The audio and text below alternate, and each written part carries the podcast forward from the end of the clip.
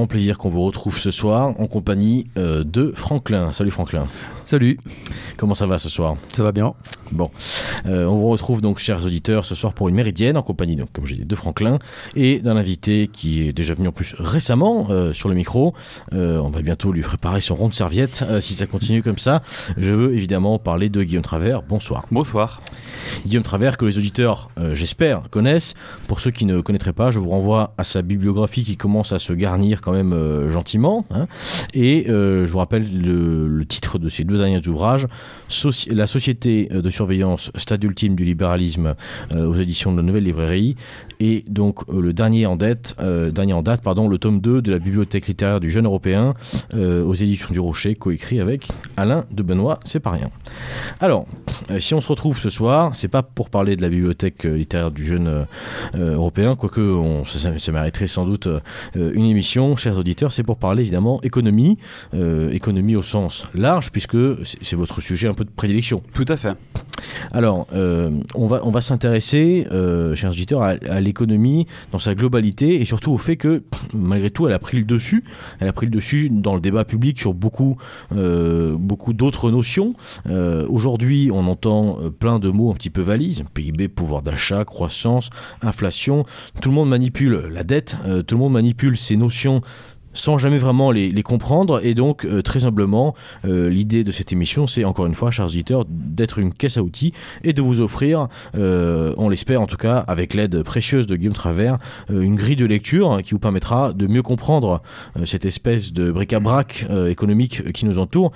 Euh, évidemment, euh, qui plus est dans une année électorale où on risque d'entendre euh, parler assez longuement de ces, de, ces, de ces différents sujets. Alors pour entrer dedans tout de suite, première question, comment se fait-il, Monsieur Travers, que euh, l'économie finalement a pris le dessus à ce point sur, sur tant d'autres sujets euh, qui sont pour, pourtant dans la réalité des choses tout aussi importants.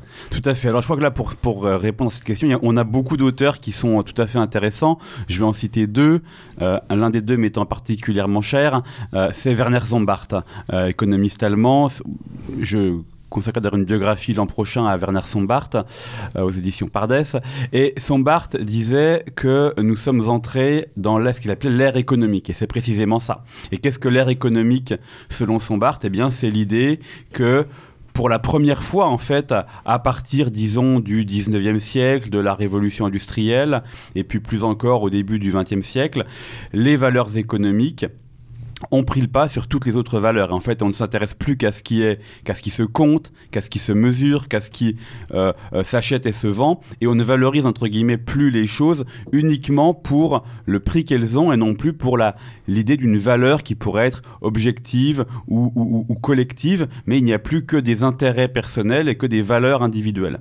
Et le deuxième auteur que je voudrais citer, c'est Karl Polanyi, euh, qui a écrit un livre en 1944 très célèbre, La Grande Transformation et l'idée de Polanyi, qui, en fait reprend son Barthes sans le citer de manière assez proche, euh, c'est de dire, mais le concept est intéressant, c'est le concept d'encastrement. Polanyi nous dit, jusqu'au euh, 19e siècle, alors on peut dire que c'est un peu avant, un peu après, peu importe, l'économie a toujours été encastrée dans les relations sociales et politiques.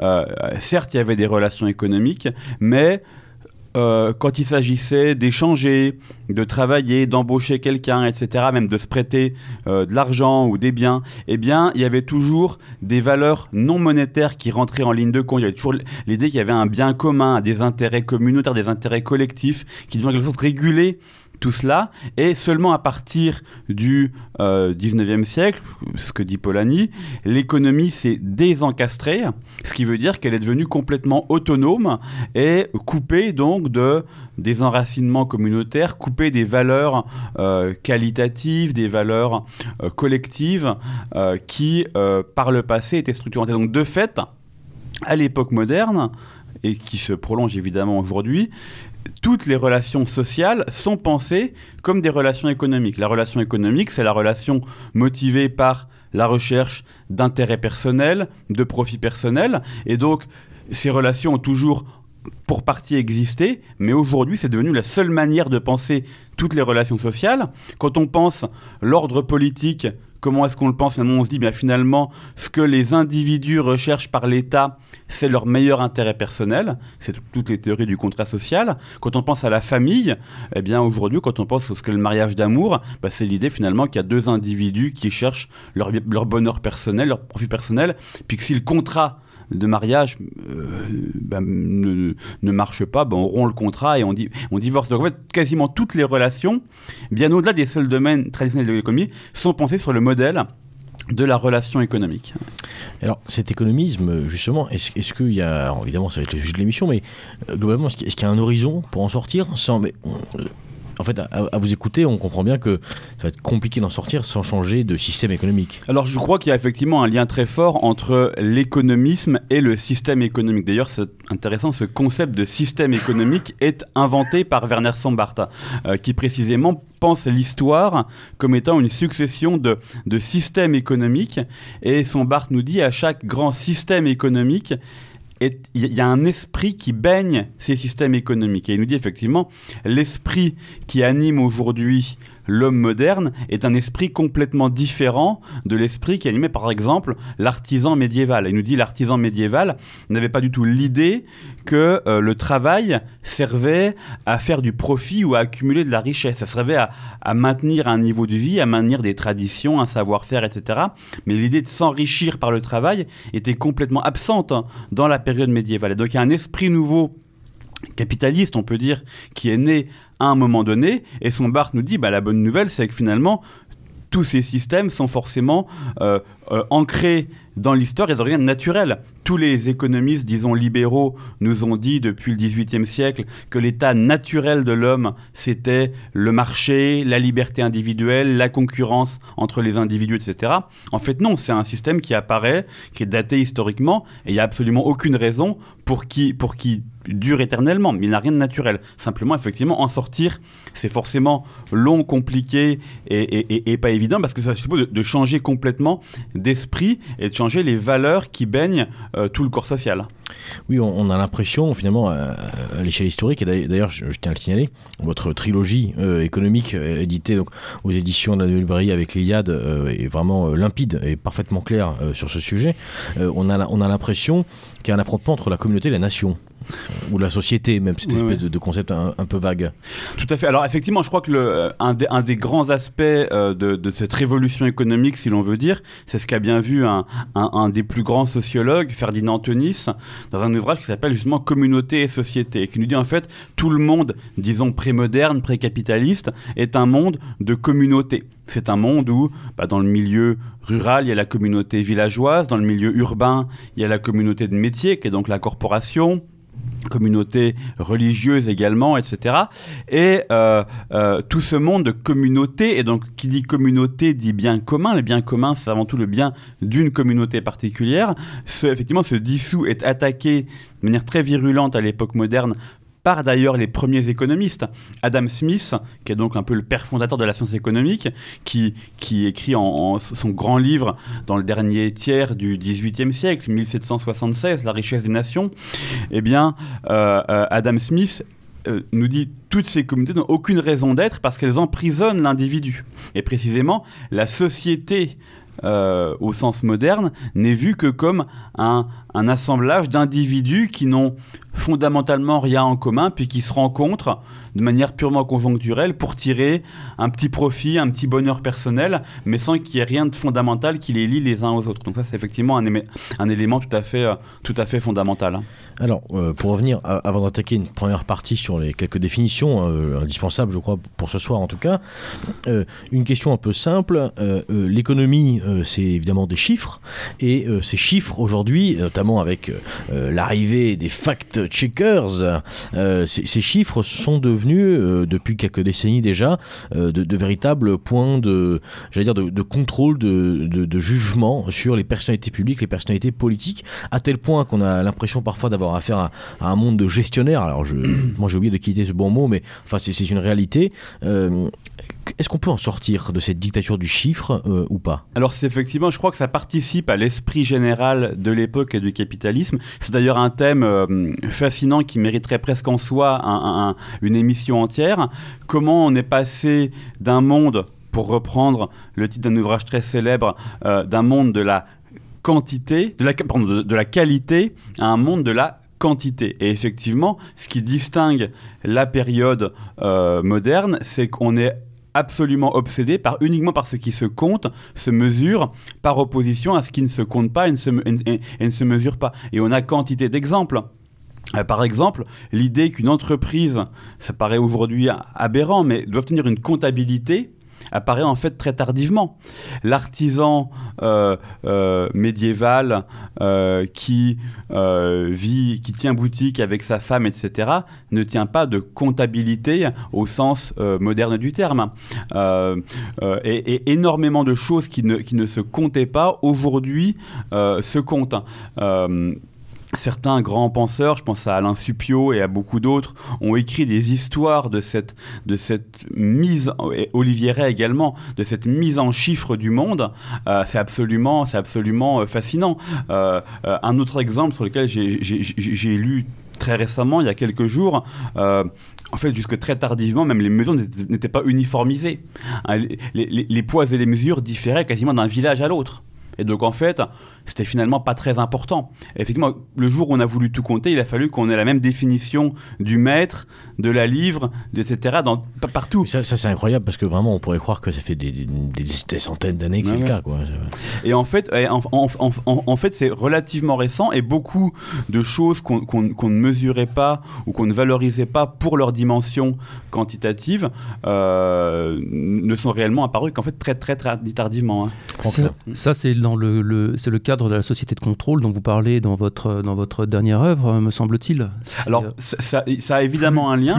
L'État est obligé de plus en plus enfin, de contrôler, euh, là où il n'avait pas besoin de le faire autrefois, puisque la, la, communauté s'auto-contrôlait elle-même euh, par la présence de la famille, des liens familiaux, des liens de la communauté. Tout à fait. C'est-à-dire qu'effectivement, pour dans un monde, disons, de communautés proches, où les gens se connaissent globalement, etc., eh bien, il y a effectivement il y a des formes de contrôle social, mais elles sont informels, c'est-à-dire que c'est des mécanismes d'honneur, de, de, réputation, etc. Qu'est-ce qui fait que euh, on respecte nos engagements réciproques? Qu'est-ce qui fait que on respecte notre propriété, nos domaines réciproques? Eh bien, c'est la, la, confiance, l'honneur, le sentiment d'un devoir personnel, d'un devoir vis-à-vis des ancêtres ou vis-à-vis de la descendance.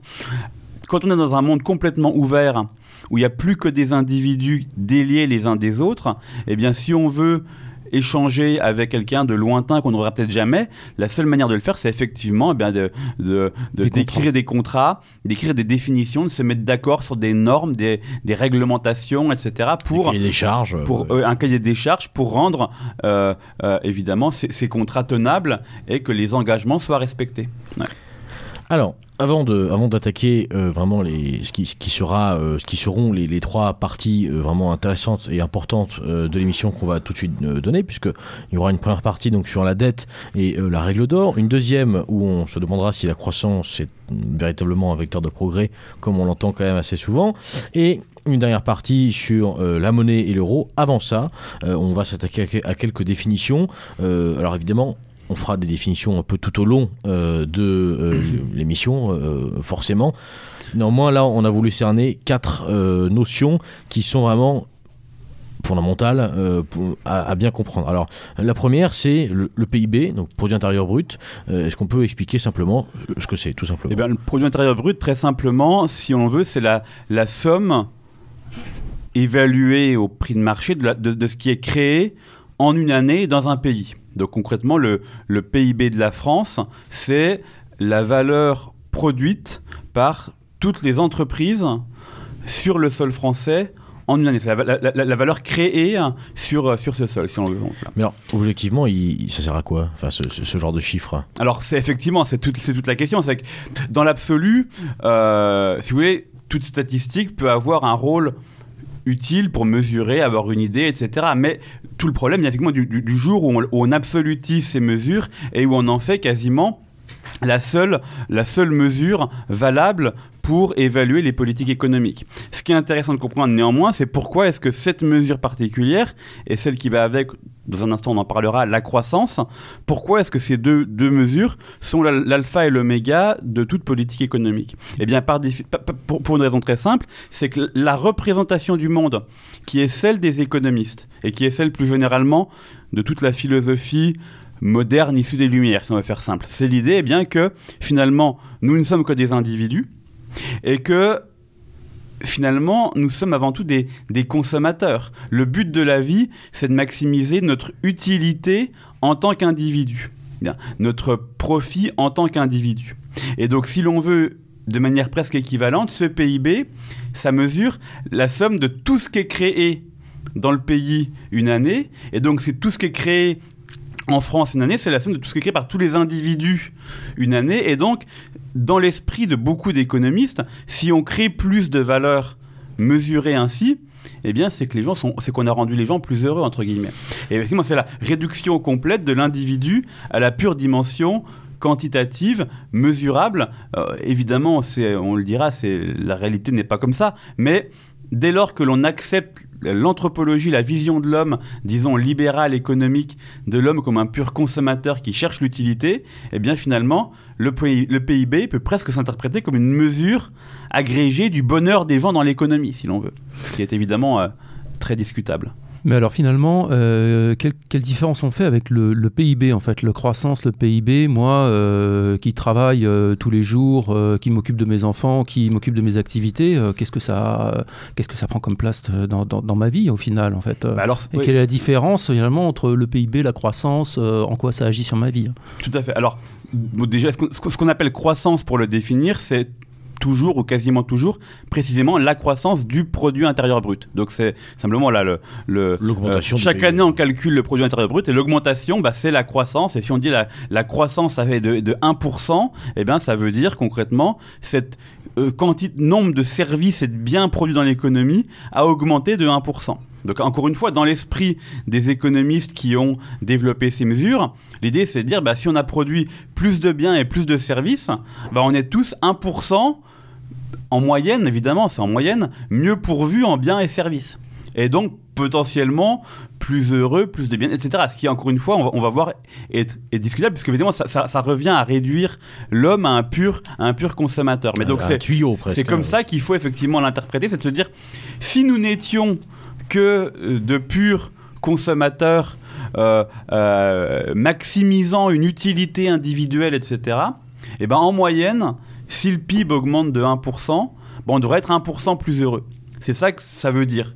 Évidemment, ça repose sur une anthropologie dont il va falloir euh, discuter un petit peu. Alors finalement, finalement, si on va, on en parlera tout à l'heure, mais donc c'est ce qui veut dire que si l'inverse est la décroissance, ça veut dire qu'on serait censé être moins heureux. Donc c'est la raison pour laquelle peut-être on parle pas de décroissance parce que on a, ça prendrait le, le ça Alors, prendre le risque qu'on soit moins heureux finalement. Alors c'est effectivement ce que nous disent tous les partisans de la croissance sans fin, c'est nous disent bah, la décroissance sera forcément horrible parce que bah, ça veut dire que euh, euh, aujourd'hui vous mangez 2000 euh, calories, bah, vous mangerez, si on décroît 10%, vous en mangerez 10% de moins. Si vous avez une penderie avec 10 chemises, bah, vous en aurez 10% de moins, etc. sauf qu'évidemment, encore une fois, on va voir que c'est un peu plus compliqué que ça. Mais effectivement, dans les, les économistes ont un mal fou à penser la décroissance, précisément parce que pour eux, la croissance est fondamentalement bonne. Et c'est pour ça que dans l'esprit de peu près tous les hommes politiques, la croissance est fondamentalement bonne parce que euh, c'est quasiment quelque chose d'équivalent au bonheur, euh, au bonheur euh, de la population. Alors, autre notion manipulée très régulièrement, Pardon, c'est l'inflation. Qu'est-ce que c'est Alors, inflation, c'est un peu plus compliqué. très simplement, intuitivement, l'inflation, c'est quelque chose qui va mesurer le niveau des prix dans l'économie. Euh, c'est-à-dire que des instituts, comme en France par exemple, euh, l'INSEE, donc l'Institut de la statistique économique, euh, mesure un niveau moyen des prix dans l'économie. Et donc, toute la difficulté vient évidemment du fait que dans l'économie, il y a des, des, milliers de prix. Dans un supermarché, il y a quelques milliers ou dizaines de milliers de prix. Et donc, l'idée c'est de se dire, est-ce qu'on peut trouver un panier moyen, en moyenne, ce que consomme le français moyen, et on va regarder comment évolue le prix de ce panier moyen. Et donc ce changement du niveau des prix, on peut l'appeler inflation. Euh, ça soulève deux types de problèmes au moins. Le premier, c'est qu'évidemment, beaucoup de gens disent Ah, mais ce que mesure, ce qu'on mesure, ce que mesure l'INSEE ou les statistiques publiques, c'est très différent de ce qu'on qu'on perçoit. Évidemment, tout le problème, c'est que l'INSEE travaille sur un panier moyen. Et donc, euh, on consomme tous un peu différemment, etc. Et donc, effectivement, celui qui, mange beaucoup de pain dit ben, euh, Moi, je consomme beaucoup plus de pain que le français moyen. Donc, si le pain augmente, eh bien, euh, mon inflation est plus grande que l'inflation moyenne. Ça, c'est un premier sujet qui est alors, on, peut critiquer l'inflation sur, cette base-là, mais c'est pas très, c'est pas très intéressant. C'est assez évident finalement que, bah, forcément, tout le monde est différent. L'autre point qui est beaucoup plus, euh, beaucoup plus technique, c'est que, euh, bah, forcément, au fil du temps, les biens disponibles changent et la qualité des biens change également. Et là, pour calculer sa mesure, l'INSEE ou les, instituts équivalents à l'étranger font des ajustements. Je prendrai un exemple très simple. Euh, si vous dépensiez 100 euros pour avoir un téléphone il y a 15 ans, eh bien vous aviez un bien, un bien très différent de si vous dépensez 100 euros pour avoir un téléphone aujourd'hui.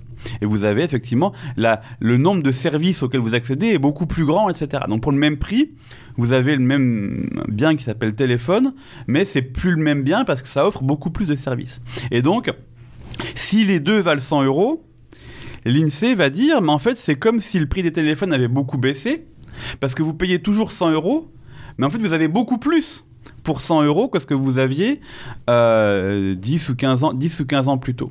Et donc, sauf qu'évidemment, tout le problème de cette différence de qualité, c'est que c'est pas mesurable. Et donc, bah, faut, faut l'estimer, faut l'approximer, faut... et c'est sujet, évidemment, à tout un tas de discussions qui, qui n'ont pas en fait de bonnes solutions, parce qu'on essaie de mesurer par un chiffre unique quelque chose qui, qui n'est pas complètement, complètement mesurable. Mais là où, euh, avec le, calcul du PIB, on, a tendance à se dire bon, alors c'est une addition, finalement, le PIB, on va additionner, je sais pas moi, les chiffres d'affaires, les, choses comme ça.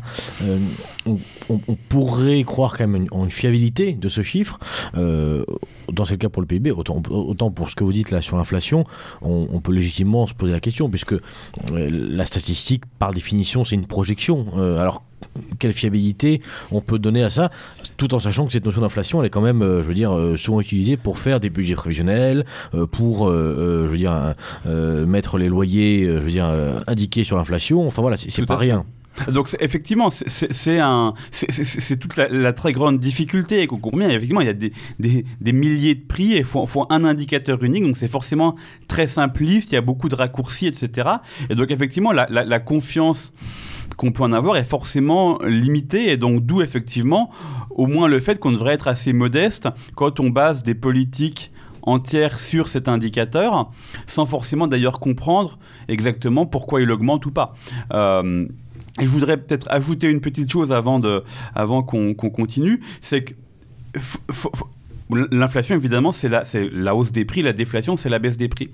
Souvent, quand les économistes parlent d'inflation, ils n'ont pas forcément en tête toute hausse de prix, mais spécifiquement les hausses de prix qui sont liées à de la création monétaire, dont on reparlera après. C'est-à-dire l'idée, bien que s'il y a plus de monnaie dans l'économie, si vous voulez, eh imaginez que demain, il y a deux fois plus de billets dans l'économie ou il y a deux fois plus sur votre compte en banque, mais que le nombre de, baguettes de pain et de chaussures, etc., à acheter elles-mêmes, eh bien, les prix vont monter parce que euh, bien, il y a beaucoup plus de monnaie pour acheter le même nombre de... Donc voilà, donc c'est souvent ça, que c'est souvent cette, hausse de prix liée à la monnaie que les gens appellent inflation. Donc il y a un peu deux, deux usages, soit n'importe quelle hausse de prix, soit spécifiquement cette, euh, cette hausse des prix liée à la création monétaire. alors, dernière question, euh, avant de passer la parole à, Franklin, qui me fait des, grands signes de, de la main, rassurez-vous, pas du bras.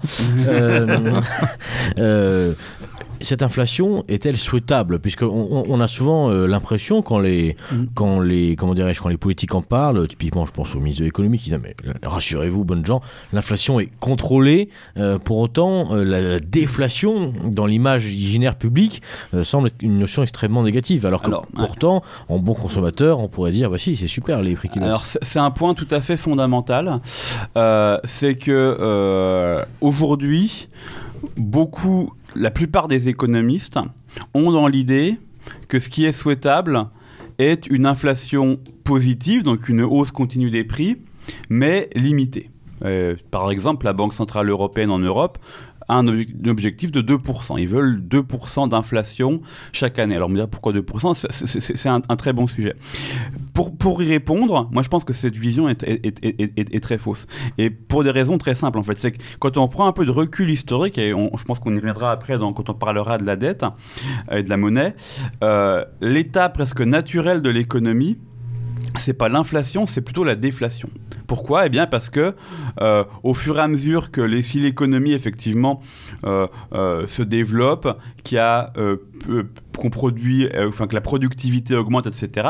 La tendance naturelle, c'est plutôt qu'on produit un peu plus chaque année, et donc les prix devraient baisser vu qu'on produit plus. Et par exemple, tout le 19e siècle, qui est une période, euh, évidemment c'est la période de la révolution industrielle, est une période de déflation en moyenne. Et en fait, l'inflation, l'idée que l'inflation est, euh, est quelque chose de souhaitable, en fait est devenue populaire en gros dans les années 30, à partir de notamment quelqu'un comme Keynes, John Maynard Keynes, qui a popularisé cette idée que l'inflation était quelque chose de souhaitable. Euh, mais ce qui est, à, mes yeux, tout à fait douteux. Il y a, en fait très peu d'arguments pour euh, justifier cette, euh, cette inflation. Alors on a vu, euh, sans parler effectivement, comme vous l'avez dit, Bruno Le Maire ou les banques centrales, dire on veut, on veut de l'inflation, etc., ou on n'en veut pas, ou on n'en veut pas trop. Leur pouvoir à contrôler l'inflation est en fait quand même assez limité. Elles se font beaucoup d'illusions sur leur capacité à contrôler l'économie. pendant, ça fait dix ans que euh, la Banque Centrale Européenne, par exemple, est très en dessous de l'inflation qu'elle voudrait créer, donc à 2%. Et là, euh, pour la première fois, elle sera très au-dessus. Et on voit que là, aux États-Unis, qu'elle a le même objectif, on est plutôt cette année sur les 6% d'inflation, ce qui est très gros et, qui nous ramène très loin en arrière. Ça fait très longtemps qu'il n'y avait pas eu autant d'inflation aux États-Unis. On l'aura sûrement la même en Europe. Oui, voilà. Alors, en, fait, on, autrefois, on évite, on avait plutôt tendance, me semble-t-il, à éviter l'inflation et euh, euh, il fallait de la stabilité financière. Aujourd'hui, j'ai entendu là, récemment cette semaine dans une émission que euh, les, les, les, banques centrales alimentent de 120 milliards de dollars par mois de, de, nouvelles monnaies. alors, déjà, de un, les, les, les, banques, vous disiez tout à l'heure que les, les banques pensent pouvoir contrôler, mais en fait, elles ne contrôlent pas tant que ça. Mais en fait, si elles injectent de l'argent, euh, c'est qu'il y a peut-être une forme de contrôle. Et puis, euh, et, et, euh, et, puis je, les, banques achètent des actifs financiers, les banques, les banques en fait, tout ça crée, crée des bulles. En fait, est-ce que, est que finalement, est-ce que finalement tout ça, c'est c'est enfin, c'est une espèce de, de, chaos C'est le, le, serpent qui se mord la queue le, Alors, c'est beaucoup de choses sur lesquelles je pense d'ailleurs on, reviendra peut-être un peu, un peu après, mais pour, pour poser le cadre général, parce que c'est vraiment très important, effectivement. Euh, historiquement, c'est-à-dire que jusque, disons, alors ça dépend de la date qu'on prend, mais jusqu'en 1971, c'est-à-dire date centrale dans l'histoire monétaire, c'est quand Nixon, donc président américain, suspend la convertibilité du dollar en or. Jusqu'à cette date-là, avec déjà des altérations depuis 1914, toutes les monnaies avaient toujours été des monnaies, ce qu'on appelle des monnaies marchandises, c'est-à-dire des monnaies or ou des monnaies argent. ce qu'on appelait les talons or, par exemple, ou les talons argent. L'idée que la monnaie, c'est quelque chose qui a une tangibilité physique. C'est pas pas quelque chose qu'on crée à partir de rien. C'est quelque chose, eh bien, qui est qui est rare et qu'on ne peut pas créer à partir de rien. Tout le rêve des alchimistes, c'était de créer de l'or à partir du plomb, mais ils n'y sont jamais arrivés. Bien. Euh, euh, ce que font les, banques centrales depuis cette date-là, c'est créer de la monnaie sans aucune contrepartie. Effectivement, parce qu'on a rompu tout lien entre la monnaie et un actif tangible, et en l'occurrence l'or ou, l'argent par le passé. Et donc ça permet effectivement beaucoup de choses, beaucoup de création monétaire, beaucoup de bulles, beaucoup de spéculation, et donc beaucoup d'inflation par conséquent, euh, sur laquelle je pense qu'on reviendra par la suite. Effectivement. Oui, oui euh, en, fait, euh, la, dernière question que je voulais vous poser, c'était le, le, finalement, on, parle, on, nous parle beaucoup d'inflation, pour revenir sur l'inflation, mais au jour le jour, quand je vais chez, le, je vais chez, le, chez mon boulanger par exemple, le prix de ma baguette n'a pas tendance à augmenter en fait tous les ans. Il reste à peu près le même. Donc euh, on me parle de 3% d'augmentation, donc le prix de ma baguette devrait logiquement, si on s'en tenait à cela, euh, augmenter de 3% tous les ans. Or on voit bien que le prix de la baguette, il est de 1 euro, 1 euro 20, ça dépend des boulangeries. Euh, tous les ans depuis 10 ans, grosso modo. hein. Alors effectivement, depuis, de- de- depuis 10 ans, on a eu très peu d'inflation. C'est sûrement une période d'ailleurs assez particulière dans, l'histoire. C'est qu'effectivement, on a eu quasiment aucune inflation. En tout cas, sur beaucoup de biens, on pourrait évidemment... On, a des gens, d'ailleurs, y compris euh, beaucoup de gens dans, des milieux proches, qui, euh, des fois, veulent absolument remettre en cause tout ce que disent les banques centrales, etc. Elles nous disent, non, non, il y a eu beaucoup d'inflation. Non, en fait, comme vous le dites, il n'y en a pas eu beaucoup. Alors, on peut, on peut toujours trouver un ou deux biens ou, sur lesquels ça a particulièrement augmenté, mais globalement, il n'y en a pas eu. Et c'est effectivement plutôt une parenthèse dans l'histoire récente où il y a eu typiquement plus d'inflation. Et là, je pense qu'on est en train d'en sortir, euh, euh, en tout cas sur beaucoup de biens, où on voit beaucoup de prix, par exemple de matières premières, euh, augmenter. Alors, dernière définition, on, va clôturer, parce qu'on arrive gentiment à la demi-heure d'émission, on va clôturer cette partie sur la définition, mais euh, dernière chose qui nous a semblé importante, euh, ça c'est pour le coup c'est vraiment un, mot valise, le pouvoir d'achat, euh, qu'est-ce qui se cache derrière ça? Bah, le pouvoir d'achat, c'est finalement très lié évidemment à ce, à ce que je vous disais, c'est-à-dire l'inflation mesure ce qu'on appelle l'indice des prix à la consommation. Et puis ben, le pouvoir d'achat, ça va être finalement, le rapport entre, disons, les salaires moyens, le revenu disponible moyen, et puis ce niveau des prix à la consommation. Et donc, bah, si, le, si, le- si le- le- le- les revenus moyens ou médians sont importants par rapport euh, au niveau des prix, bah, le pouvoir d'achat augmente. Euh, et donc, en fait, le pouvoir d'achat, c'est la conjonction à la fois des revenus. Il peut augmenter parce que les revenus augmentent ou parce que les prix baissent. Et donc, c'est vraiment la conjonction des revenus et des prix qui fait le pouvoir d'achat. Euh, euh, encore une fois, euh, c'est une notion, bon, dit, dit comme ça, assez simple. Quand on réfléchit un peu et qu'on veut creuser un peu, forcément un peu plus compliqué, parce qu'encore une fois, tous les problèmes que j'ai signalés pour l'inflation se posent là aussi. On peut peut-être acheter plus de choses, mais est-ce que c'est par exemple la même qualité? Est-ce que euh, euh, si le pouvoir d'achat augmente, mais que les, euh, pour reprendre le thème de l'émission précédente, les fruits et légumes sont beaucoup plus pollués par des pesticides, est-ce que c'est un gain peut-être de pouvoir d'achat parce qu'on les paie moins cher, hein, mais c'est pas un gain de qualité de vie forcément. Et donc cette opposition quantité-qualité apparaît toujours un peu en, en filigrane quand on s'intéresse à ce genre de choses. hein. Alors, euh, on, va attaquer tout de suite donc euh, la vraie première partie euh, de cette émission qui va porter donc sur la dette en général. Et on va d'abord commencer par une règle qui est imposée par euh, l'Union européenne euh, qui est donc euh, appelée la règle d'or Mm. ou aussi règle des 3%. Est-ce que vous pouvez nous expliquer cela? Ah, très bien, donc oui, tout à fait. Règle qui d'ailleurs a un peu de plomb dans l'aile depuis la, depuis la crise du Covid. C'est, le moins si- qu'on, le puisse dire. si, si tant est qu'elle ait marché un jour d'ailleurs. C'est ça, que- tant est qu'elle ait marché. un- je crois qu'on l'a on l'a quasiment jamais appliqué. Un jour, les Allemands, bref, Ex- ex- expliquons ça. Euh, la règle d'or, c'est simplement l'idée de dire, bah, les gouvernements qui ont des budgets en déséquilibre, c'est-à-dire bah, qui dépensent plus que leurs recettes fiscales, doivent forcément emprunter sur euh, les marchés financiers. Typiquement, ils empruntent pas directement auprès des banques, ils empruntent plus sur des marchés financiers en émettant ce qu'on appelle des obligations.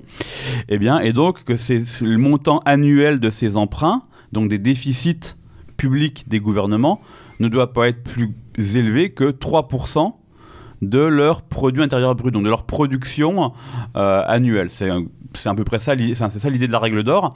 Après, on peut dire pourquoi 3% Il n'y a aucune... euh, il y a aucune euh, raison particulière.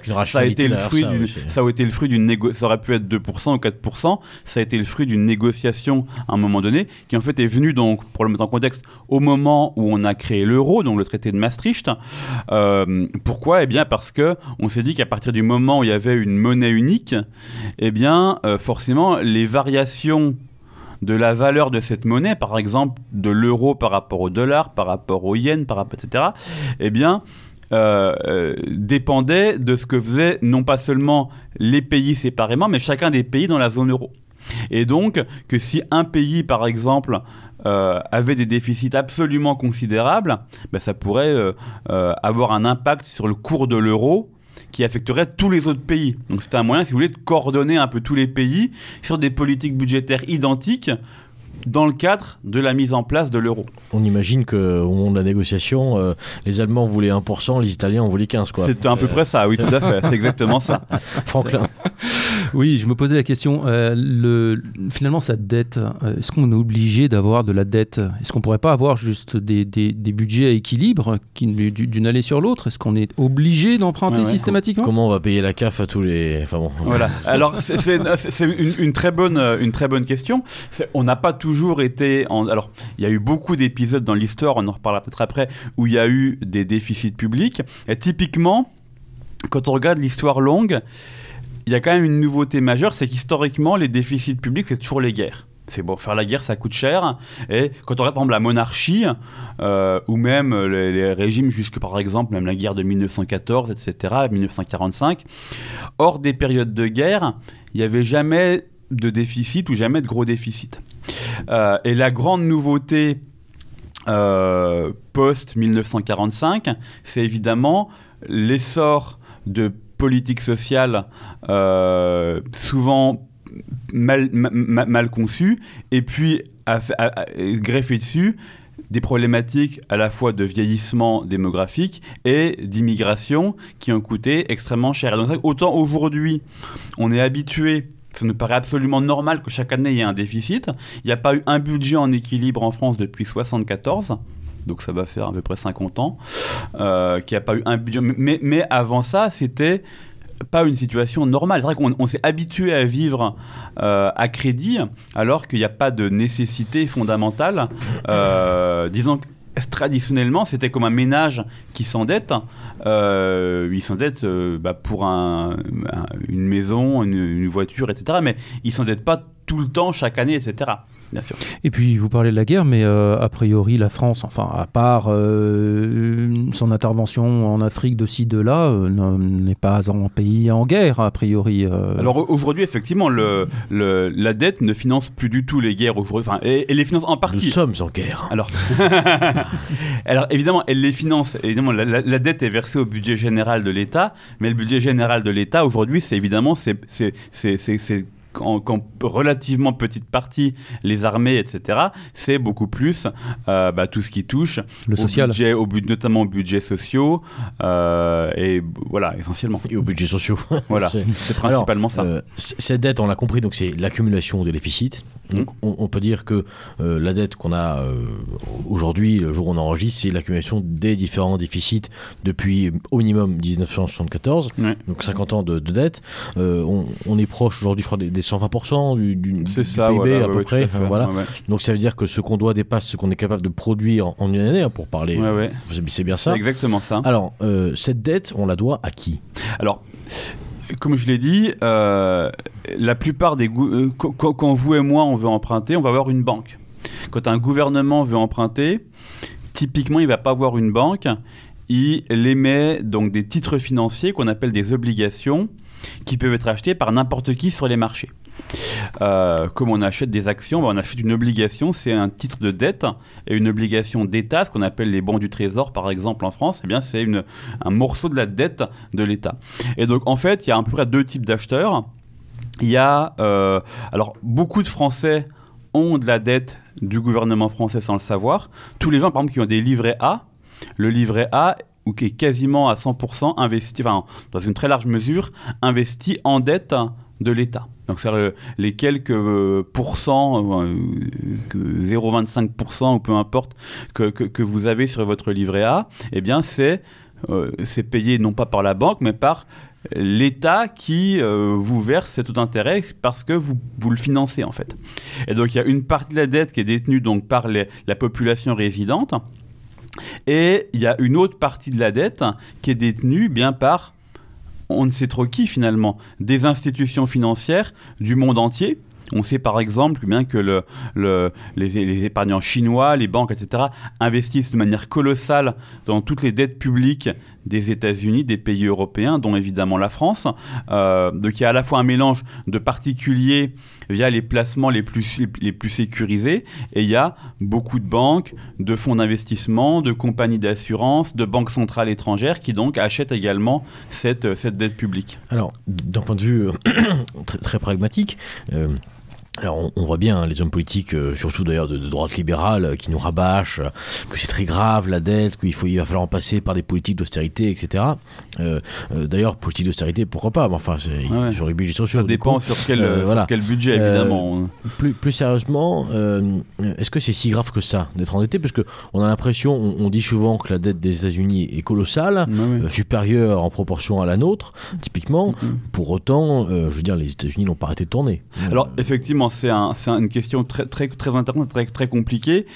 Tout à l'heure, on faisait l'analogie avec ben, un, ménage qui, euh, qui, qui s'endette ponctuellement. Il y a une différence, ou une entreprise, euh, il y a une différence quand même qui est absolument fondamentale entre la dette des acteurs privés et la dette des États. C'est que ben, un acteur privé qui est, insolvable, il fait faillite. Une entreprise qui est, insolvable, elle est liquidée. Un État continuera à exister sur le temps long, même si il cesse de rembourser sa dette un jour ou si, temporairement il ne la rembourse pas.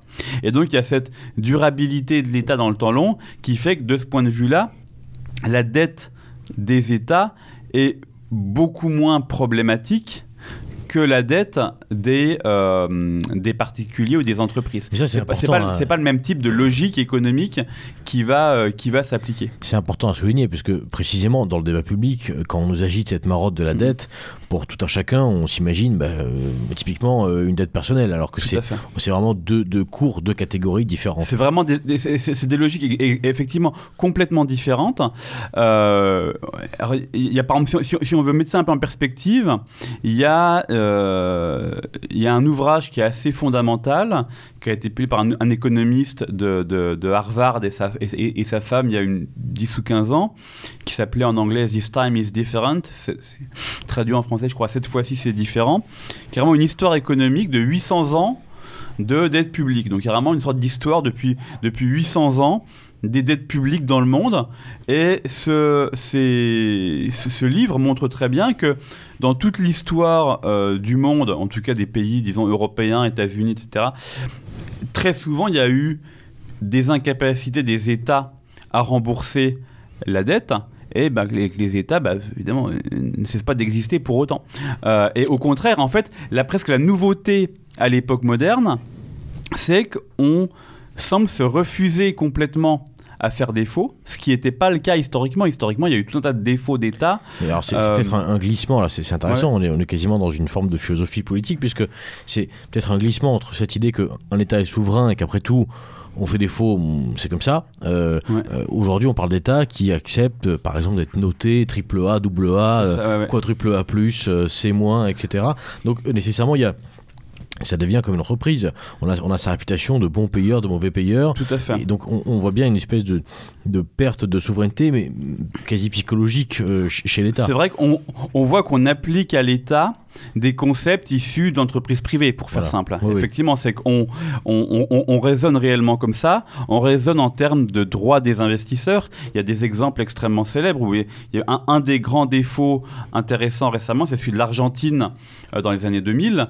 Euh, et bien, il y a eu énormément de procès faits aux États-Unis par des investisseurs lésés, etc. Et où les tribunaux américains ont donné raison aux épargnes, enfin aux, en l'occurrence aux fonds de pension euh, contre, contre le gouvernement. Donc il y, avait, il, y a, cette dimension-là.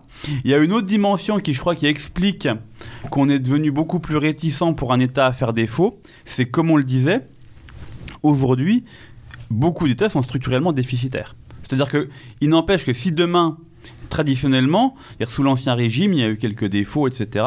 Bah, euh, du coup, on faisait moins la guerre pendant euh, quelques années, si pour faire très, très simple. Euh, aujourd'hui, le problème, c'est que si, on, si, un État faisait faillite, ou la France faisait faillite, et, enfin cessait en tout cas de rembourser sa dette, eh bien, elle pourrait peut-être pas rembourser, réemprunter dès le lendemain.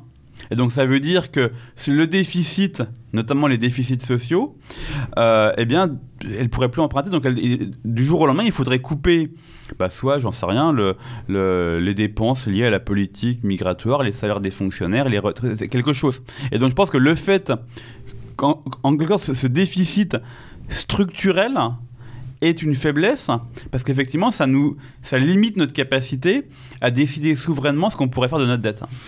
Oui, justement, bah, vous, vous abordez la question que je voulais poser, c'est euh, est-ce que finalement ça pose pas des problèmes de géostratégie? Je m'explique, si les Chinois par exemple achètent en masse de la dette française, est-ce que nous on aura une capacité de réponse à un moment où ils essaieront de nous faire un coup bas ou dans le cadre d'une transaction par exemple qu'il y a eu récemment entre l'Australie et la France avec euh, euh, ces, ces, contrats qui ont été cassés, est-ce que finalement la, Chine par exemple, voilà, ça concerne pas la Chine, ça concerne l'Australie, mais est-ce que finalement la, la Chine si pourrait se retourner contre nous euh, et, auquel cas ça pourrait entraîner pour le coup peut-être des guerres, des conflits, on ne sait pas. Alors c'est un point central, très important, euh, tout à fait. Euh, et, et, là on a des, situations très différentes selon les pays. On cite souvent le cas du Japon, qui est un des pays les plus endettés depuis des décennies, depuis de très nombreuses années, où je crois le taux de dette sur le PIB dépasse les 200%. Donc on est encore bien, bien pire que, que la France, que l'Italie, que la Grèce, etc. Mais le Japon, quasiment toute la dette est détenue par des résidents japonais. Et donc la dette n'est pas du tout détenue par des institutions étrangères. Le contre-exemple, c'est celui des États-Unis. La France est la dette est relativement détenue par les, par les, Français, parce que en raison notamment de tous ces mécanismes, des livrets A, des livrets postaux, etc. Beaucoup de raisons qui font que la dette est relativement détenue par des Français. Mais par exemple, le cas des États-Unis est très intéressant où une ils ont les, plus grands déficits euh, sur Terre, mais euh, leur dette est très largement détenue par les Chinois. Et ce qui veut dire quoi? Ce qui veut dire eh bien, que leur capacité à se financer, à financer des conflits militaires comme ils en ont fait depuis euh, des années, dépend de la volonté du gouvernement chinois de continuer à les financer. Et Aujourd'hui, ils ont toujours continué à les financer, mais si demain, par exemple, le gouvernement chinois décidait euh, d'attaquer, par exemple, le rôle central du dollar dans le système monétaire, eh bien, euh, il pourrait cesser d'acheter la dette américaine, voire vendre les centaines ou milliers de milliards de dettes en dollars qu'ils ont dans leur bilan, dans leur banque centrale. Euh, et c'est effectivement un, un, facteur géostratégique euh, tout, à fait, tout à fait important. C'est Alors, certains, certains hommes politiques, euh, d'ailleurs à droite comme à gauche, parlent de. d'ailleurs, voilà, on ne paiera pas la dette, on fait une croix dessus, on remet les compteurs à zéro. voilà. D'autres parlent de remontada. Concrètement, est-ce que c'est une utopie euh, dans le monde actuel? Est-ce que ça nécessiterait pas des. Parce qu'on on voit bien euh, dire on paiera pas la dette, c'est une rupture, c'est un changement radical.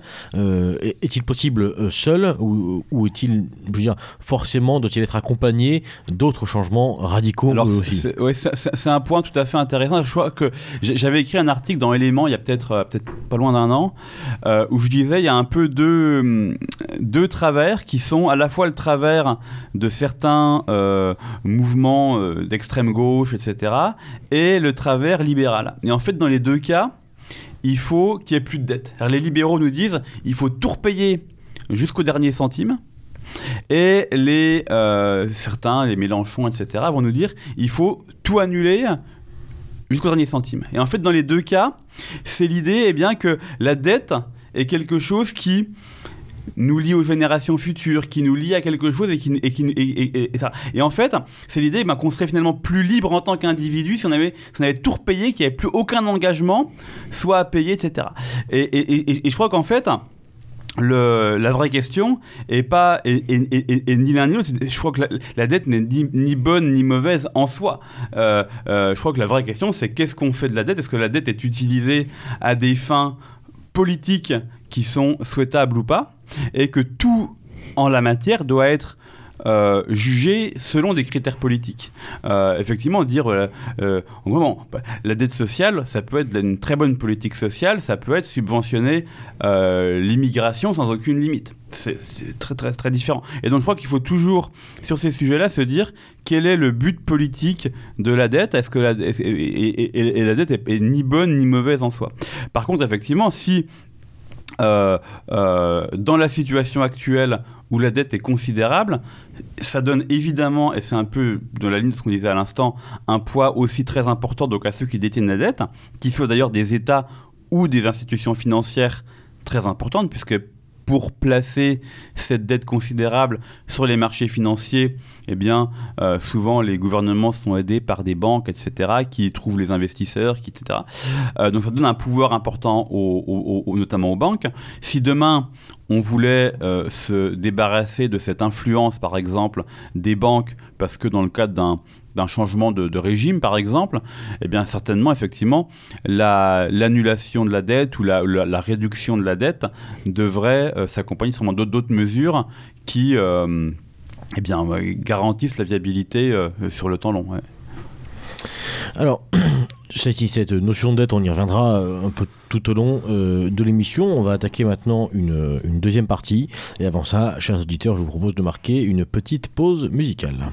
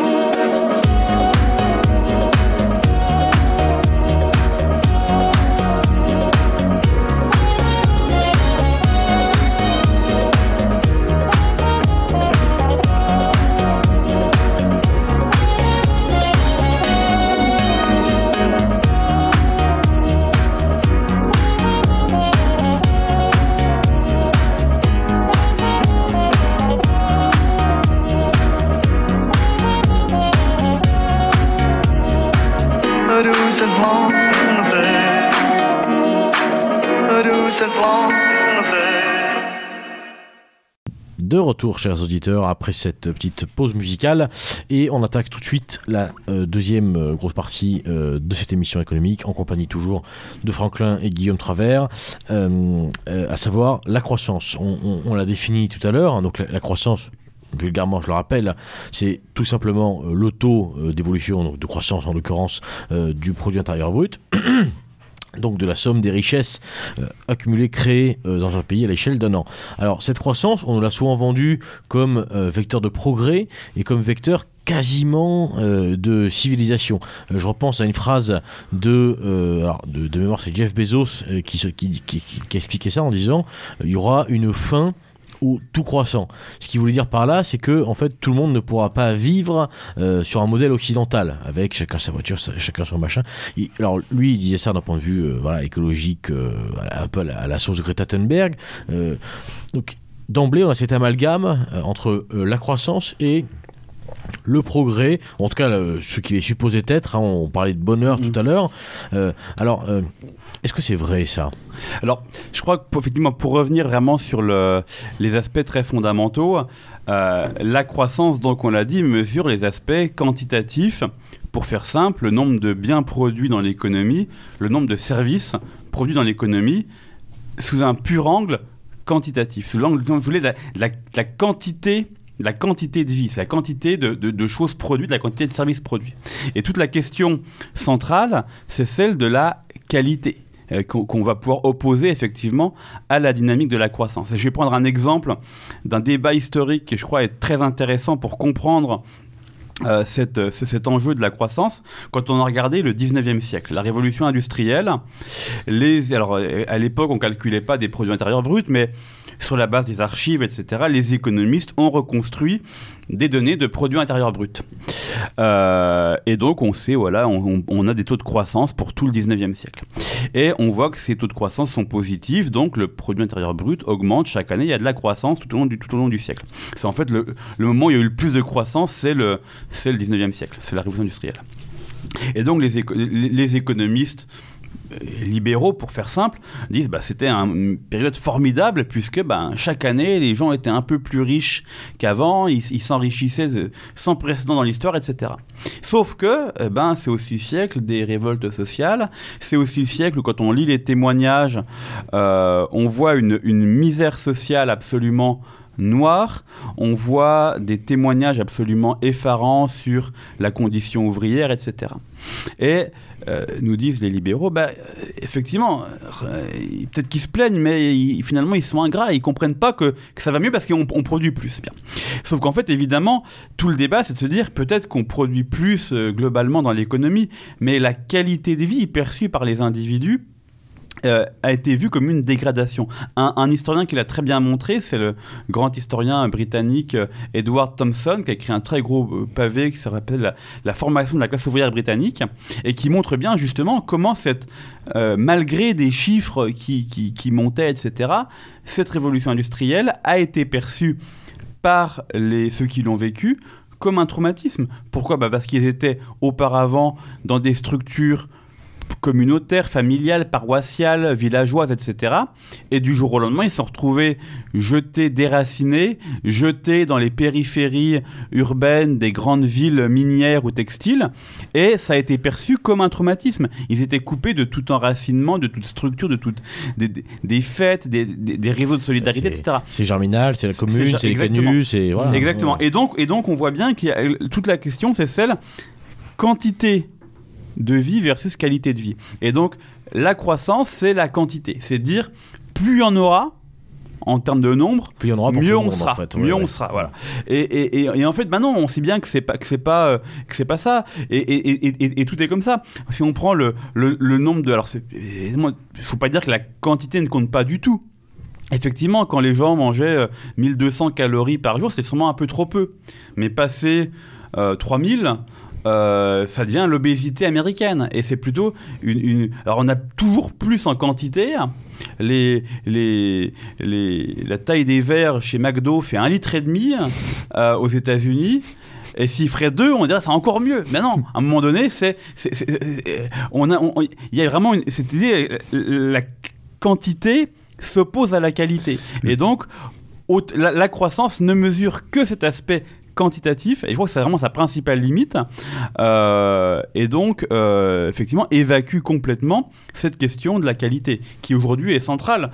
Euh, toutes les pathologies modernes tout ce qu'on peut appeler finalement la précarité, qui n'est pas la pauvreté. La pauvreté, si on veut, c'est le fait, c'est le fait qu'on soit, qu'on soit pas riche. Mais euh, euh, la précarité, c'est le fait que les, les relations sociales soient de mauvaise qualité, soit parce qu'elles sont peu durables, soit parce qu'elles sont très distantes, très froides, superficielles, etc.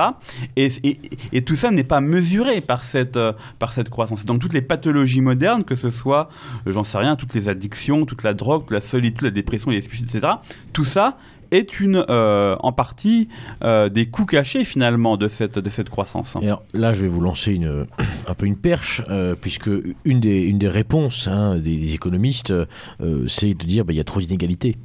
typiquement, on pense évidemment à Thomas Piketty, que vous avez d'ailleurs, je dois le mm-hmm. dire, chers auditeurs, brillamment contredit hein, mm-hmm. dans une brochure qui est toujours disponible à la nouvelle librairie est-ce qu'on peut en faire un résumé? Qu'est-ce qu'on peut répondre à cet argument qui dit oui, bah, effectivement, il y a de la croissance générale, euh, néanmoins, il y a effectivement des gens qui ne profitent pas, donc il faut remédier à ça par plus d'égalité euh, Je pense que le, prisme euh, qui est celui de, Piketty, mais de beaucoup d'autres, c'est de finalement tout voir uniquement sous l'angle quantitatif. C'est-à-dire que Piketty, alors qu'il fait un travail certes considérable d'archives, de données, etc., en fait, son tout ce qu'il fait finalement, c'est uniquement compter à toutes les époques, dans tous les pays, combien gagnent les 10% les plus riches, les 5% les plus riches, et les, etc. Et donc, c'est certes informatif, mais c'est une vision finalement très pauvre de la qualité des rapports humains et de l'évolution sociale. On pourrait avoir un monde où euh, nous sommes tous beaucoup plus riches matériellement, mais spirituellement beaucoup plus pauvres. A un monde où on serait aisés matériellement, mais complètement coupés les uns des autres, complètement déracinés, complètement coupés de tout sens, etc., n'aurait finalement guère, de valeur. Et je crois que c'est le grand drame moderne, c'est qu'en fait, aujourd'hui, en tout cas dans nos sociétés, pas grand monde meurt de faim. Euh, mais euh, beaucoup de gens euh, meurent de, de, solitude, meurent par, parce qu'ils se laissent aller, parce qu'ils n'ont leur vie n'a plus de sens, ou, ou, se, ou se tuent par, le, par des, des addictions alimentaires délirantes, se tuent par les, par les écrans, etc. Et donc, on voit bien que la question des, inégalités n'est pas en soi complètement inintéressante, mais c'est pas l'alpha et l'oméga de la politique sociale qui, à mes yeux, doit être beaucoup plus sur la qualité des rapports humains qu'uniquement sur la question de la, de la pauvreté, des revenus, des patrimoines, etc. Alors, toujours dans cette chronique, euh, la croissance guidera nos pas. Hein, euh, on a aussi l'impression d'une décorrélation encore une fois, entre ces, grands chiffres et, la réalité.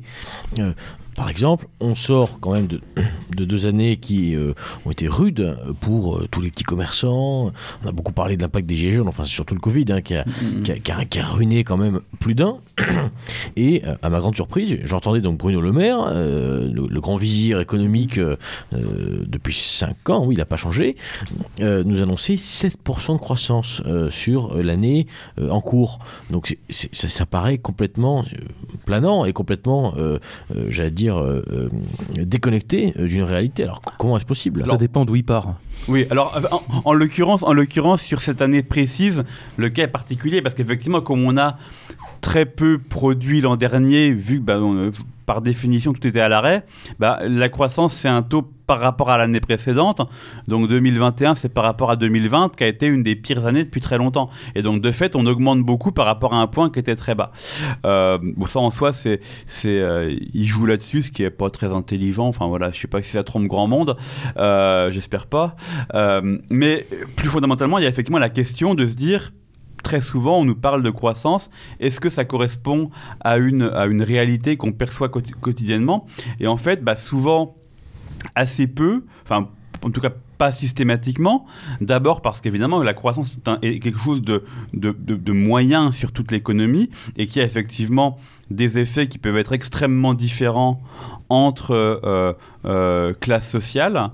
Euh, un des faits quand même les plus marquants des dernières décennies, c'est l'extrême inégalité, pour y revenir, dans la distribution des, des fruits de la croissance. C'est-à-dire que, par exemple, je vous donner un exemple très simple. Dans un monde qui était relativement fermé, disons, un monde un peu plus jusque dans les années 70-80, euh, il y avait dans chaque petite ville, chaque petite ville, euh, plein de petits restaurants, plein de petits commerces, etc. Bien, euh, plein d'artisans, plein etc. Bon. Si euh, il y avait 1% de croissance, bah, c'était 1% pour plein de petites entreprises indépendantes. Et donc, bah, chacun le voyait plus ou moins, l'artisan voyait qu'il allait un petit peu mieux, etc. Bon. Dans un monde de multinationales, euh, où s'il y a euh, une entreprise qui vend mondialement ses hamburgers, une autre qui vend mondialement tout et n'importe quoi, c'est-à-dire Amazon, etc., eh bien, euh, le même 1% peut être 1%, mais pour une multinationale qui, qui, finalement a étouffé tout le reste, et donc c'est beaucoup moins également distribué que ça pouvait l'être par le passé. Donc ça, je crois que c'est une, tendance qui est vraiment, vraiment très forte dans le, dans le, dans, dans l'explication de la croissance. Le deuxième point qu'il faut quand même pas complètement négliger, qui est un- une critique assez, assez courante, mais quand même assez fondamentale, c'est que la croissance peut aussi advenir finalement sans qu'on la voie pour une raison simple, c'est que les gens se mettent à acheter des choses qu'auparavant ils faisaient tout seuls. Pour être très simple, si vous faites la cuisine chez vous, euh, eh bien, euh, bah, c'est du travail. Euh, vous travaillez pour couper vos carottes, etc. Mais bah, c'est pas du travail rémunéré, donc c'est pas compté dans la croissance. Si vous payez quelqu'un pour couper vos carottes et vous les livrez par euh, euh, je ne sais quelle application, eh bien, ça, c'est un service qui devient monétarisé, monétaire, et donc qui rentre dans la croissance. Et donc, selon que les gens font beaucoup de choses chez eux de manière autonome, ou les achètent parce qu'ils ne sont plus capables de les faire, par exemple, eh bien, ça fait a priori monter, ce deuxième fait, monter la croissance, simplement parce qu'on on- on rend monétaire, on se met à acheter des choses qu'auparavant on faisait nous-mêmes. Et donc, notre ressenti subjectif, ça peut être, bah maintenant je paie pour des trucs que j'achetais pas par le passé, donc je me sens presque plus pauvre. Mais en fait, ça fait monter la croissance parce qu'il y a plus de services échangés via la monnaie dans l'économie. Et donc ça, c'est un point central. Si euh, et, ça vaut pour tout. Si euh, avant vous faisiez le ménage ou, euh, etc. Maintenant vous payez quelqu'un pour le faire, et ben ça fait augmenter la croissance, etc. Donc dans l'économie, il y a le même exactement les mêmes services qui sont rendus. Auparavant, c'était moi qui faisais le ménage. Maintenant, je paye quelqu'un pour le faire, mais ça augmente le, ça augmente le produit intérieur brut. Et donc ça, ça effectivement, ça explique en partie aussi les décalages, outre les effets donc, dont on parlait redistributifs. Oui, donc finalement, l'État a tout intérêt en fait à accélérer cet individualisme euh, pour faire en sorte qu'on consomme toujours plus de services, toujours plus de, euh, de, de- de- produits qu'on faisait autrefois, en fait, finalement. Tout à fait, effectivement. Que si, si le but, c'est de faire augmenter la croissance, eh bien, un des moyens, c'est effectivement de dire aux gens, euh, arrêtez de, de faire à manger, de faire le ménage, de, euh, euh, voire même de conduire votre voiture parce qu'il faut mieux embaucher un chauffeur qui le fera pour vous, etc., etc. Enfin, tout, de faire votre jardin. Et si d'autres le font à votre place, eh bien, ça, effectivement, ça augmentera le, le produit intérieur brut. C'est peut-être aussi pour ça que, euh, que, que, que l'État a intérêt en fait à faire revenir les gens au travail suite au, au- au Covid où j'ai entendu dire que certaines entreprises avaient véritablement besoin que les gens reviennent à leur travail parce que justement ils consommaient des services, ils étaient toujours dans une logique Ouais, ouais, de, consommer du transport, consommer ensuite des, des, des, des sandwichs sur place, puis consommer de la cafétéria euh, à l'entreprise, etc. Donc les entreprises ne, ne, ne, ne semblent, semblent très réticentes ou de plus en plus réticentes à ce que les gens travaillent de chez eux. Bah, effectivement, et je, je crois, et effectivement, et y compris même euh, euh, l'État, historiquement, même si on prend un peu, un, peu- un peu, un peu de recul historique, l'État a beaucoup favorisé en centralisant euh, le, la marchandisation générale de la société. Pourquoi? Parce c'est un moyen de, lever des recettes fiscales. Si les gens vivent de manière relativement autonome, en limitant les échanges monétaires. Si la plupart des échanges sont soit des choses qu'on fait nous-mêmes, je fais à manger, je fais mon jardin, etc., ou des services qu'on s'échange par amitié, par le troc, etc., eh ben, il n'y a pas d'échange monétaire. On ne peut pas lever, par exemple, des impôts sur des échanges non monétaires. Et donc, pour que euh, euh, l'économie soit florissante, entre guillemets, et pour que l'État soit florissant en levant plus d'impôts, eh bien, il faut que tout ce qu'on faisait finalement, soit de manière bénévole, soit par le troc, soit nous-mêmes, euh, et ben si on le fait faire par des échanges, des contrats, etc., on pourra le monétariser. Et donc ça, je crois que c'est quand même une, dynamique très très forte euh, qui est souvent perdue de vue. Hein. Mhm. Alors, quand on dit croissance, on ne peut pas ne pas parler aussi de, de, ces mouvements, pour le coup en général de gauche aussi, de décroissance. Alors, Qu'est-ce que c'est Alors évidemment dit comme ça, on, s'imagine tout de suite euh, le retour en arrière. Le si, chaos. si, on veut, si on veut faire du sophisme, on peut dire ah on va retourner à l'âge de pierre. Enfin voilà. Euh, concrètement, euh, en quoi ça consiste et surtout est-ce que c'est, je veux dire, réaliste? Alors c'est un très très bon très très bon sujet. Alors évidemment, quand on parle de décroissance, comme d'ailleurs beaucoup de d'idées un peu à la mode il y a des visions extrêmement différentes. Et pour faire simple, il y a, en gros deux visions. Une qui me paraît pas très intéressante et une qui me paraît beaucoup plus intéressante. Celle qui me paraît pas très intéressante est celle qui consiste à rester dans une pure perspective quantitative, à se dire bah, finalement euh, euh, on consomme, en, gros on ne voit que les valeurs matérielles, que les valeurs quantifiables, que les valeurs d'argent, et donc on se dit bah, effectivement parce qu'il y a des limites par exemple écologiques euh, sur la planète, des limites de matières premières, etc., bah, il faut qu'on consomme moins. Donc, bah, vous consommiez 10, demain, il faut consommer 9, après-demain, 8, etc. Et effectivement, vu comme ça, c'est pas un projet qui va enthousiasmer grand monde. Euh, et qui est pas très c'est pas très porteur bah. et c'est effectivement pour ça que beaucoup d'économistes euh, disent bah la décroissance c'est l'âge de pierre c'est etc bon ce qui me paraît beaucoup plus intéressant c'est de se dire que comme on l'a dit dans l'essor moderne de la croissance, ce qu'on a complètement mis de côté, c'est la question de la qualité de vie, de la qualité des rapports humains, la question par exemple du sens, de tout ce qui est spirituel dans un sens très large. Et donc si on veut euh, décroître, on décroîtra quantitativement, mais on peut croître en termes qualitatif. Et on peut se dire, eh effectivement, que, euh, certes, on consommera moins, mais des produits de meilleure qualité, des produits plus locaux, plus euh, euh, artisanaux, etc.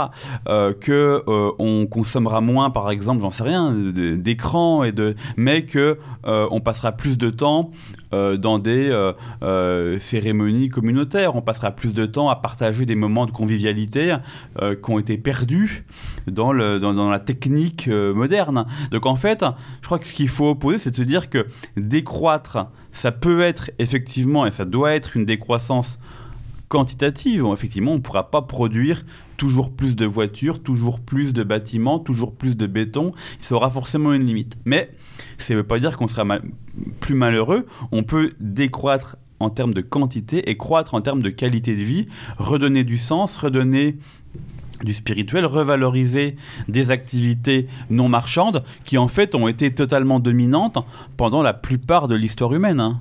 Il y, a, quelque chose d'éminemment. Euh, euh, il y a une espèce de mystique un peu dans, cette idée, une mystique euh, pour le coup qui moi, qui moi me fait penser à, des grands mystiques chrétiens. Je pense mm-hmm.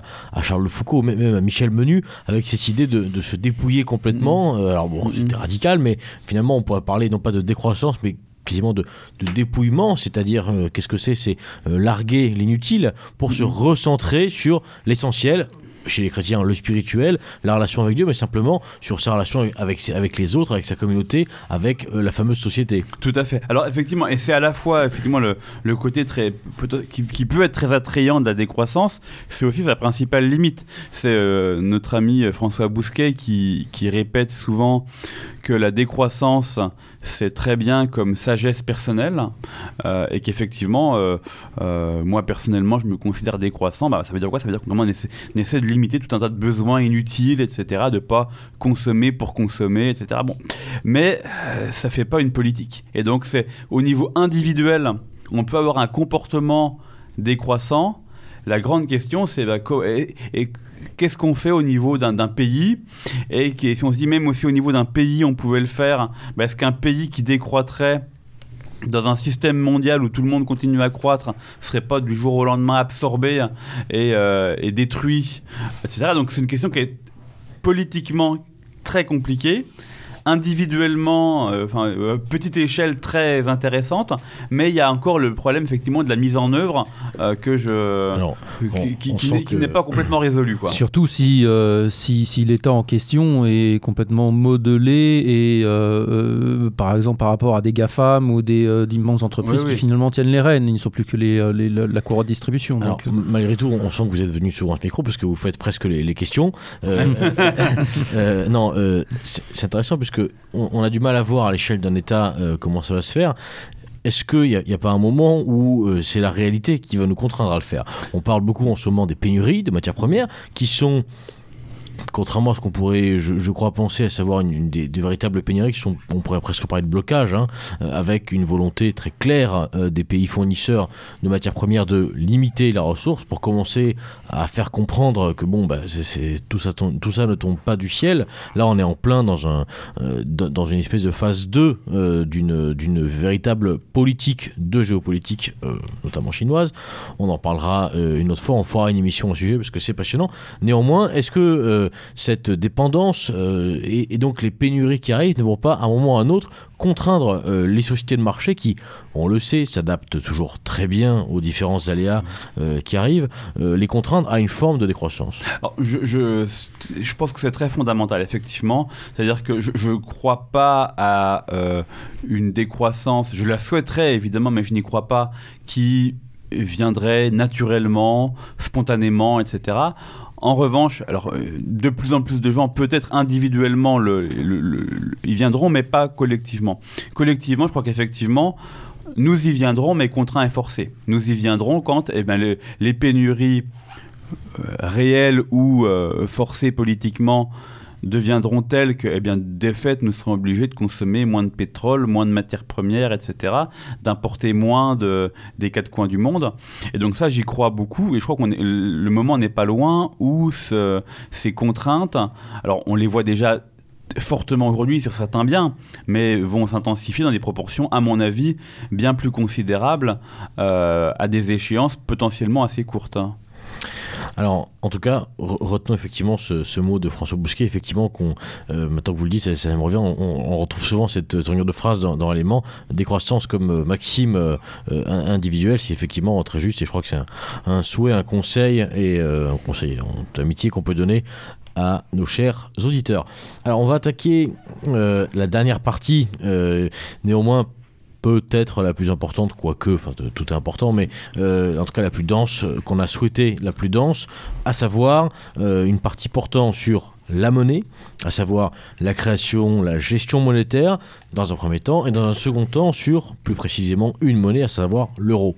Voilà. Alors, euh, commençons tout de suite. Euh, la monnaie, euh, vous disiez tout à l'heure que, contrairement à cette idée, à cette idée un peu reçue et imposée, j'allais dire, surtout par les penseurs libéraux, cette idée de, de monnaie comme abstraction n'est absolument pas une réalité naturelle, c'est une création.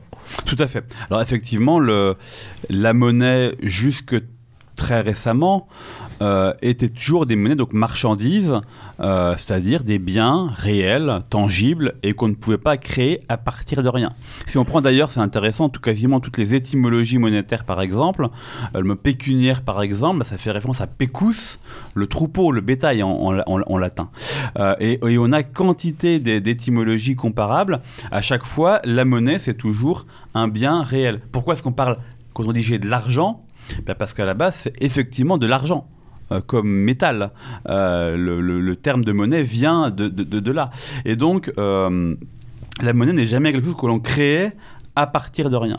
Et donc, c'est effectivement une création moderne, une invention moderne très dommageable à mes yeux, d'avoir coupé, pour des raisons sur lesquelles on pourra revenir, tout lien entre la monnaie et un bien réel. Ce qui fait que bah, si la monnaie n'est plus qu'un signe, n'est plus qu'un- quelque chose qu'on peut soit imprimer comme un billet, parce que quand même aujourd'hui les billets sont très, très peu de la monnaie. La plupart de la monnaie est purement électronique sur des comptes en banque, c'est des chiffres sur des comptes en banque, mais si on peut les créer à partir de rien, ces chiffres, eh bien, euh, il n'y a plus aucune limite à la quantité de monnaie dans l'économie, et donc ça a tout un tas de conséquences, euh, de conséquences dommageables. Alors pour être très concret, comment est-ce que se crée la monnaie aujourd'hui? Et ça, c'est quelque chose d'absolument fondamental. Oui, tout à fait. Euh, C'était ma question. ah bah. vraiment, c'est- parfait. Très bien. J'allais la poser.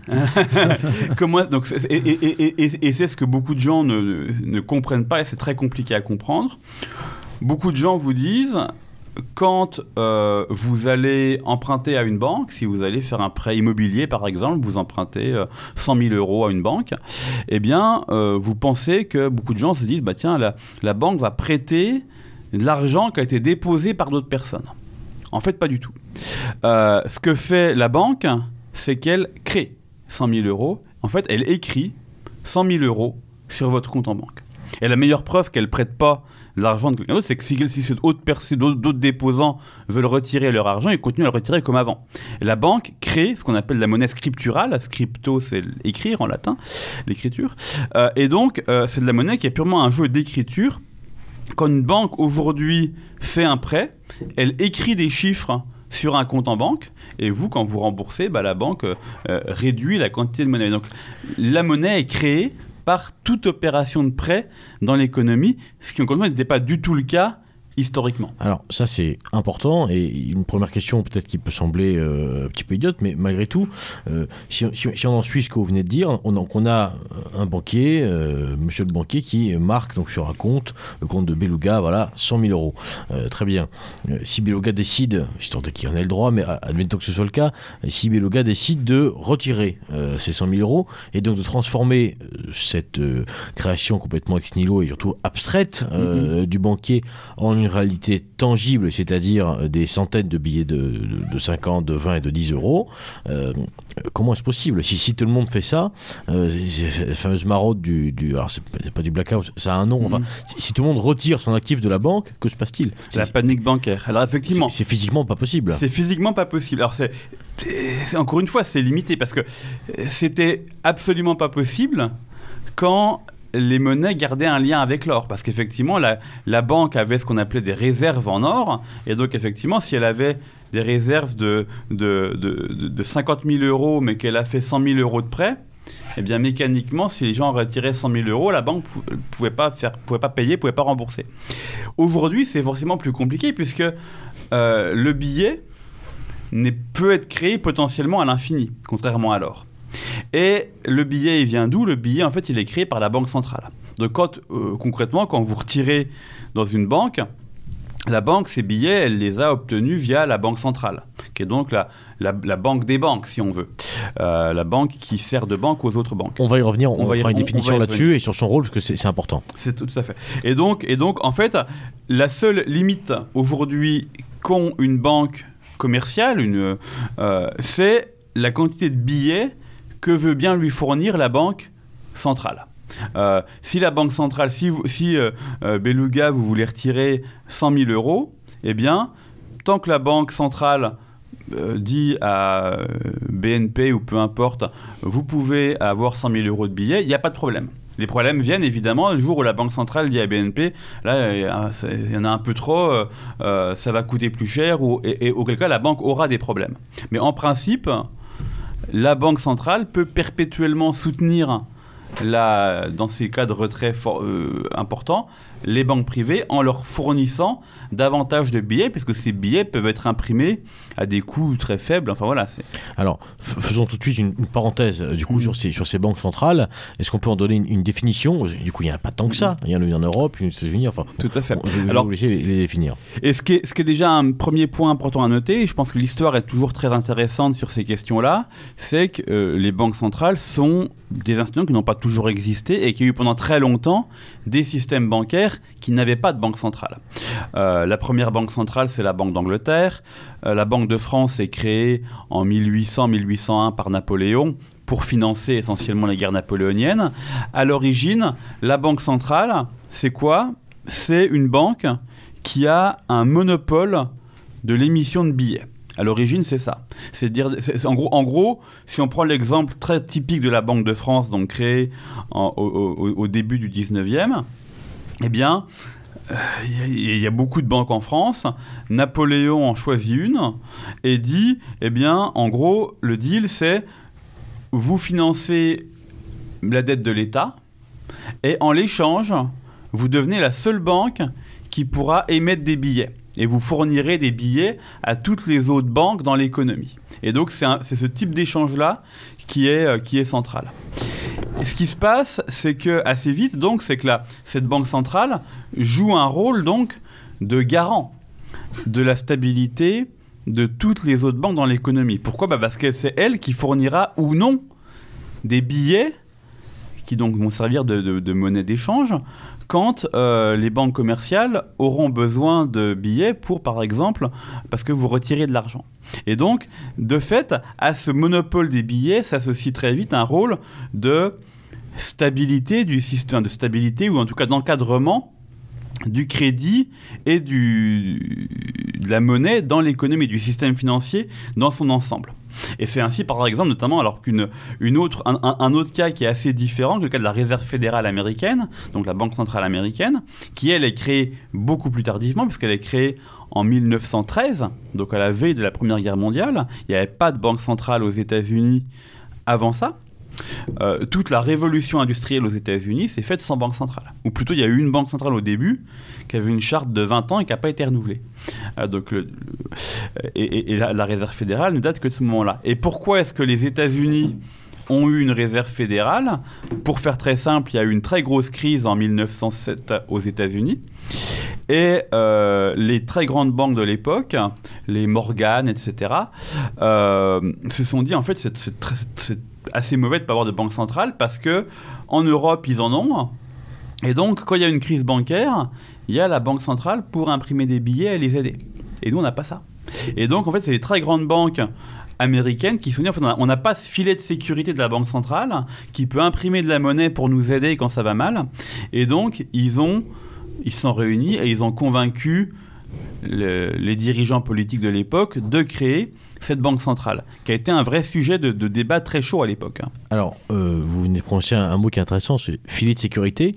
Euh, précisément, on, a l'impression dans le débat public, encore une fois, que euh, la banque centrale, elle a ce rôle un petit peu de sécurité, mais d'arbitre aussi. C'est une, banque au-dessus de la mêlée, la banque des banques, etc.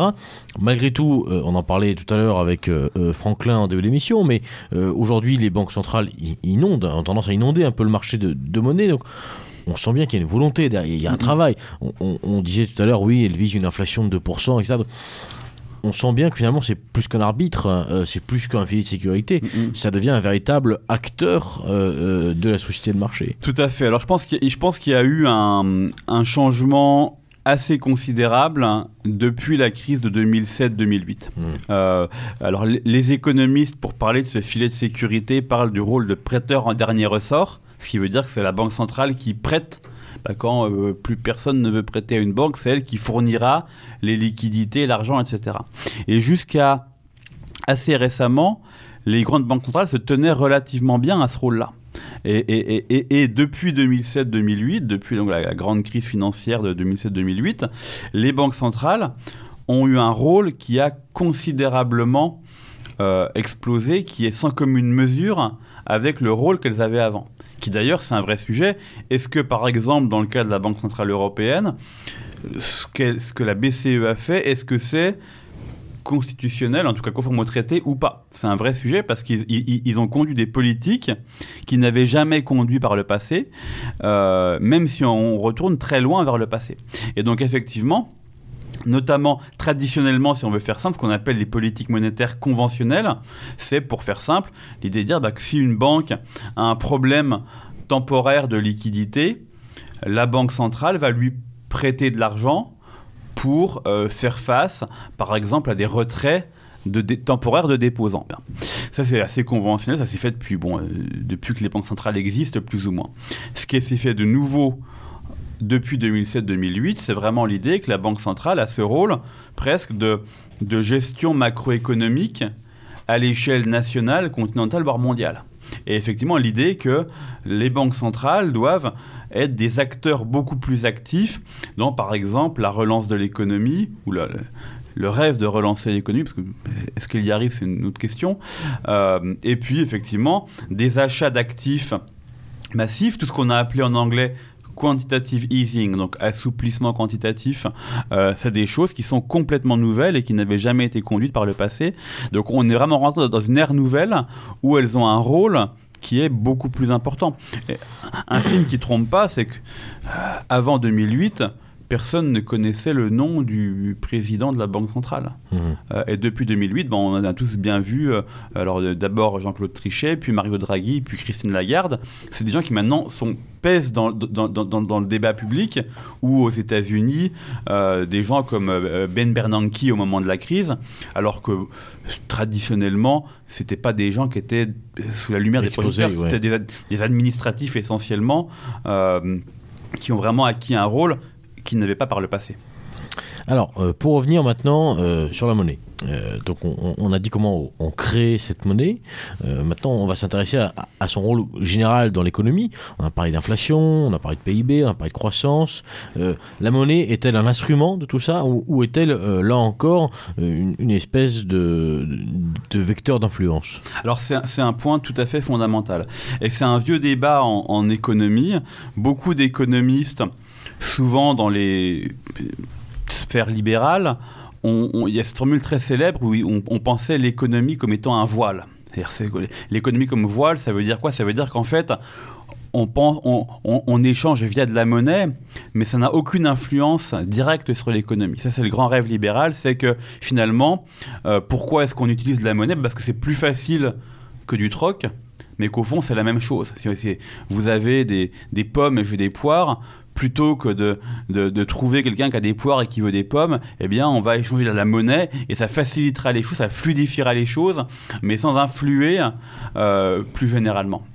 Et en fait, euh, bah, beaucoup de travaux montrent bien que cet idéal d'une monnaie qui n'aurait aucun impact euh, qui, qui, qui, qui, ne serait qu'un pur fluidifiant n'est pas, n'est pas réel et qu'effectivement, derrière la monnaie, des questions eh bien, de pouvoir, de contrôle, et notamment une question qui est centrale, qui est celle de la création monétaire, sur laquelle il faut revenir un instant, parce que la création monétaire est, on l'a dit, une relative nouveauté dans l'histoire, mais c'est aussi un pouvoir absolument considérable.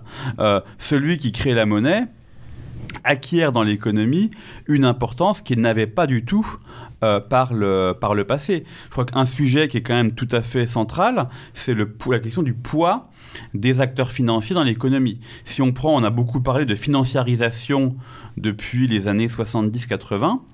Je vous ai dit que la, la, suspension de la convertibilité en or du dollar, c'était 1971. Donc ça fait 50 ans. Alors c'est bon, euh, on, pense souvent que c'est Bretton Woods 77. Euh, alors, alors, le, traité de Bretton Woods, c'est euh, juste après-guerre, donc c'est 44-45. D'accord, j'étais persuadé que c'était la fin du. Il y, a, le système de Bretton Woods, et en fait, qui, se, qui, se, qui, qui, qui, est rompu par Nixon en 71, et après, il y a différents accords en 73 et 76, mmh. ce qu'on appelle l'accord de la Jamaïque notamment, qui institutionnalise le système qu'on connaît actuellement de change flottant, etc. Euh, J'aurais dû mieux écouter en cours de. Bon, c'est pas très. Peu importe, on n'est pas à quelques années près. Mais donc, tout ça, tout ça pour dire que depuis cette date-là, le poids du secteur financier dans l'économie est devenu quasiment sans commune mesure par rapport à ce qu'il était par le passé.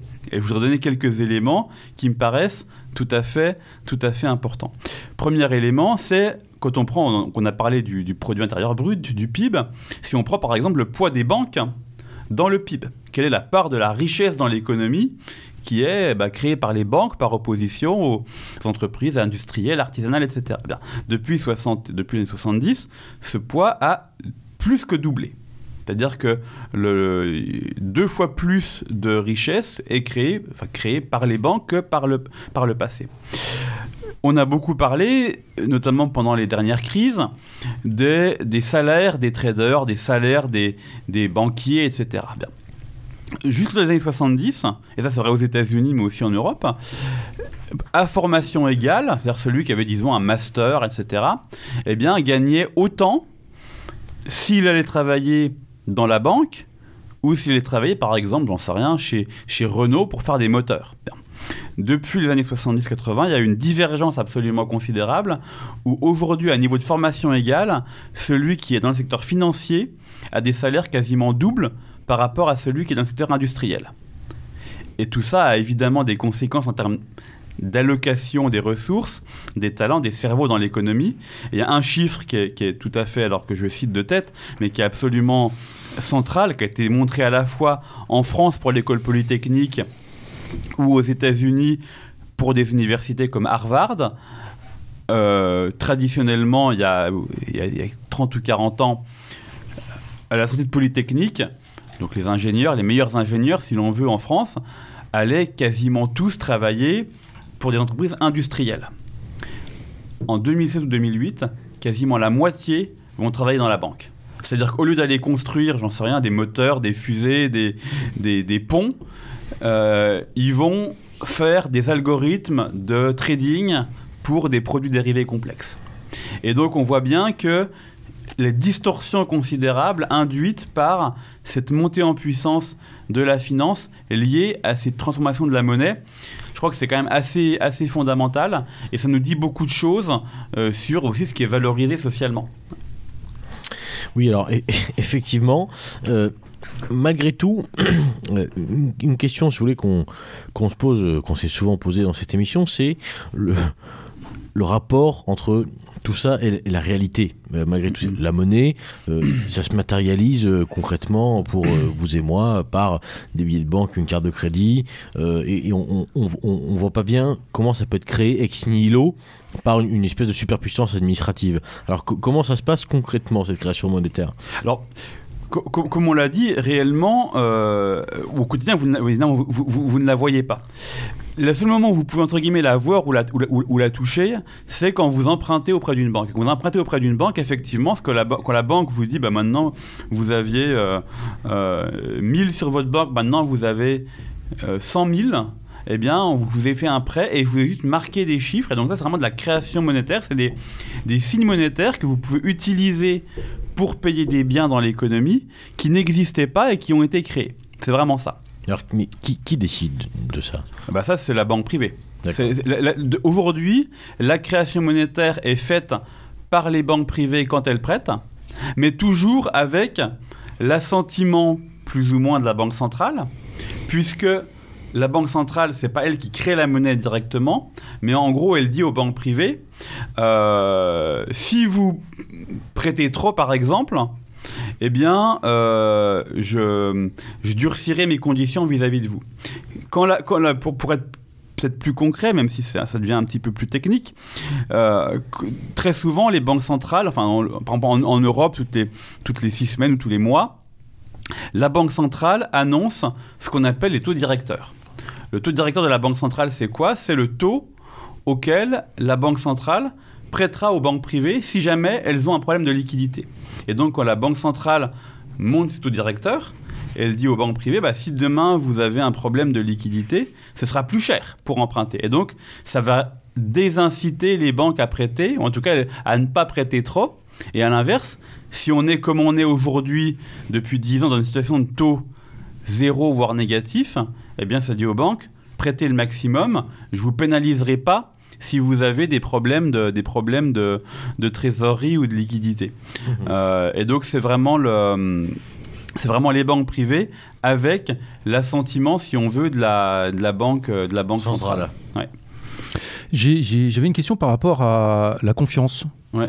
J'ai toujours entendu parler dans, mes cours d'économie que le, la base de, l'économie et de, tout le système dans lequel euh, qui avait été créé et conçu euh, depuis euh, le siècle dernier, tout était basé sur la confiance en fait euh, dans l'économie. Euh, or, on voit bien aujourd'hui qu'il y a une espèce d'effritement euh, de, cette confiance. Comment et pour faire un lien en fait avec votre votre dernier ouvrage, est-ce que est-ce que pour maintenir cette confiance, l'État a besoin d'un d'accentuer en fait un contrôle des masses qui permet justement de, de, de, de, maintenir cette confiance. Tout à fait. Alors ça, c'est un point euh, également très important euh, qui n'est pas anodin. Euh, on parle parfois de, de monnaie fiduciaire. Euh, fidus en latin, c'est la confiance précisément, c'est le mot fidèle, etc. Qu'est-ce que la monnaie fiduciaire? C'est classiquement dans l'économie. Pourquoi est-ce qu'on accepte la monnaie parce qu'on a confiance dans la monnaie. Euh, et pourquoi, par exemple, dans le monde médiéval, par exemple, il y a des billets de banque qui peuvent circuler, ou dans le monde du 16e ou 17e, il y a des billets de banque qui circulent.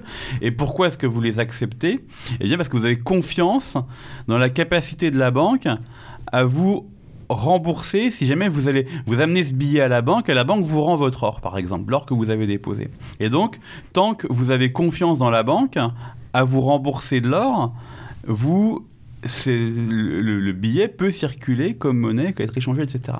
Évidemment, aujourd'hui, plus rien n'est convertible. Et donc, le rôle de la confiance est beaucoup moins et beaucoup plus ambigu parce que vous vous dites, vous n'avez pas confiance dans votre banque parce qu'elle va vous rembourser quoi que ce soit. Au, mieux, elle vous donnera toujours des papiers, mais la valeur de ce papier ben, euh, peut euh, changer, fluctuer, etc.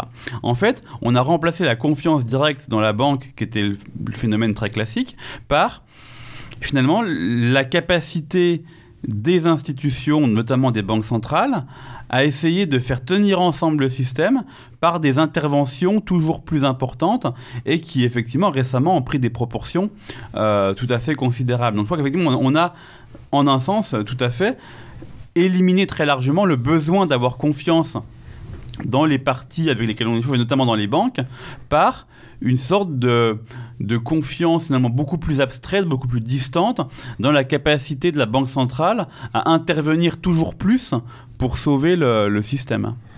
Alors, il y a un chapitre qu'on est obligé d'aborder, puisqu'on parle de la monnaie, c'est euh, celui de la monnaie, j'allais dire, sonnante et trébuchante, et c'est euh, cette progressive disparition hein, des espèces euh, qu'on constate depuis, bon, maintenant 10 ans, enfin, qui s'est vraiment accélérée avec euh, les derniers éléments, les derniers événements, comme des coluches sanitaires, également l'annonce par euh, Christine Lagarde de la Banque centrale euh, de l'arrivée de l'euro numérique. Alors on a, du mal à comprendre ce que ça peut être un euro numérique puisque tout est déjà euh, mhm. numérique avec ce qu'on vient de dire. Alors est-ce qu'on peut essayer déjà bon la disparition des espèces? Alors on comprend bien dans quelle mesure ça peut être gênant pour les, ceux qui ne déclarent pas tout à l'État. Enfin bon, très bien. D'ailleurs, on n'a pas le droit de l'encourager, mais enfin, en tout cas, on, ne le décourage pas. Euh, euh, euh, néanmoins, néanmoins, plus sérieusement, d'un point de vue global, est-ce si grave que ça Alors, je, pose une question un peu benoîte, puisque en cas de coupure d'électricité, du coup, il est où l'argent?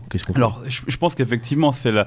Il y, a plusieurs aspects dans cet aspect sur le sur le cash ou les espèces. Il y a alors parmi effectivement les arguments avancés par ceux qui veulent ça, il y en a essentiellement deux. Le premier, c'est celui de l'argent noir ou de la criminalité, etc., qui utilise beaucoup les billets. Bon, c'est un premier argument. Le deuxième est un argument plus technique, mais qui est un argument qui est de dire que ça donne, pour faire simple, un plus grand pouvoir à la Banque centrale pour contrôler l'économie, parce que, par exemple, aujourd'hui, les taux d'intérêt sont égaux à zéro mais ils peuvent pas être moins que zéro parce que du coup tout le monde euh, stockerait des espèces et donc si demain il n'y a plus d'espèces, ben, on pourrait faire n'importe quoi. Bon.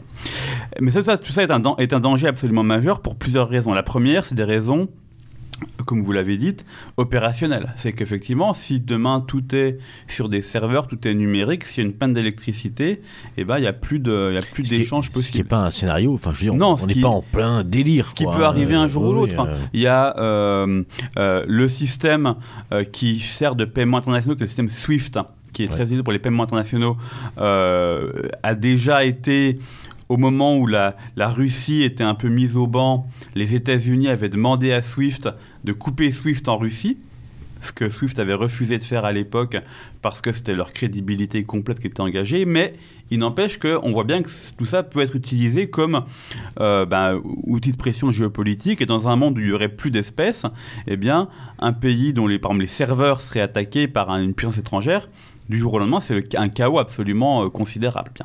Ça, c'est un premier point. Donc, il y a des aspects à la fois stratégiques, opérationnels. Il y a un autre aspect qui est celui clairement du, du traçage et de la surveillance, c'est que le jour où tout est euh, numérique, et eh bien tout est traçable et on peut savoir, en tout cas celui qui voudrait pourrait savoir absolument exactement comment vous dépensez votre argent, etc. Donc c'est vraiment un, contrôle social, un contrôle des paiements absolument fin. Et donc je crois que ça c'est un vrai sujet.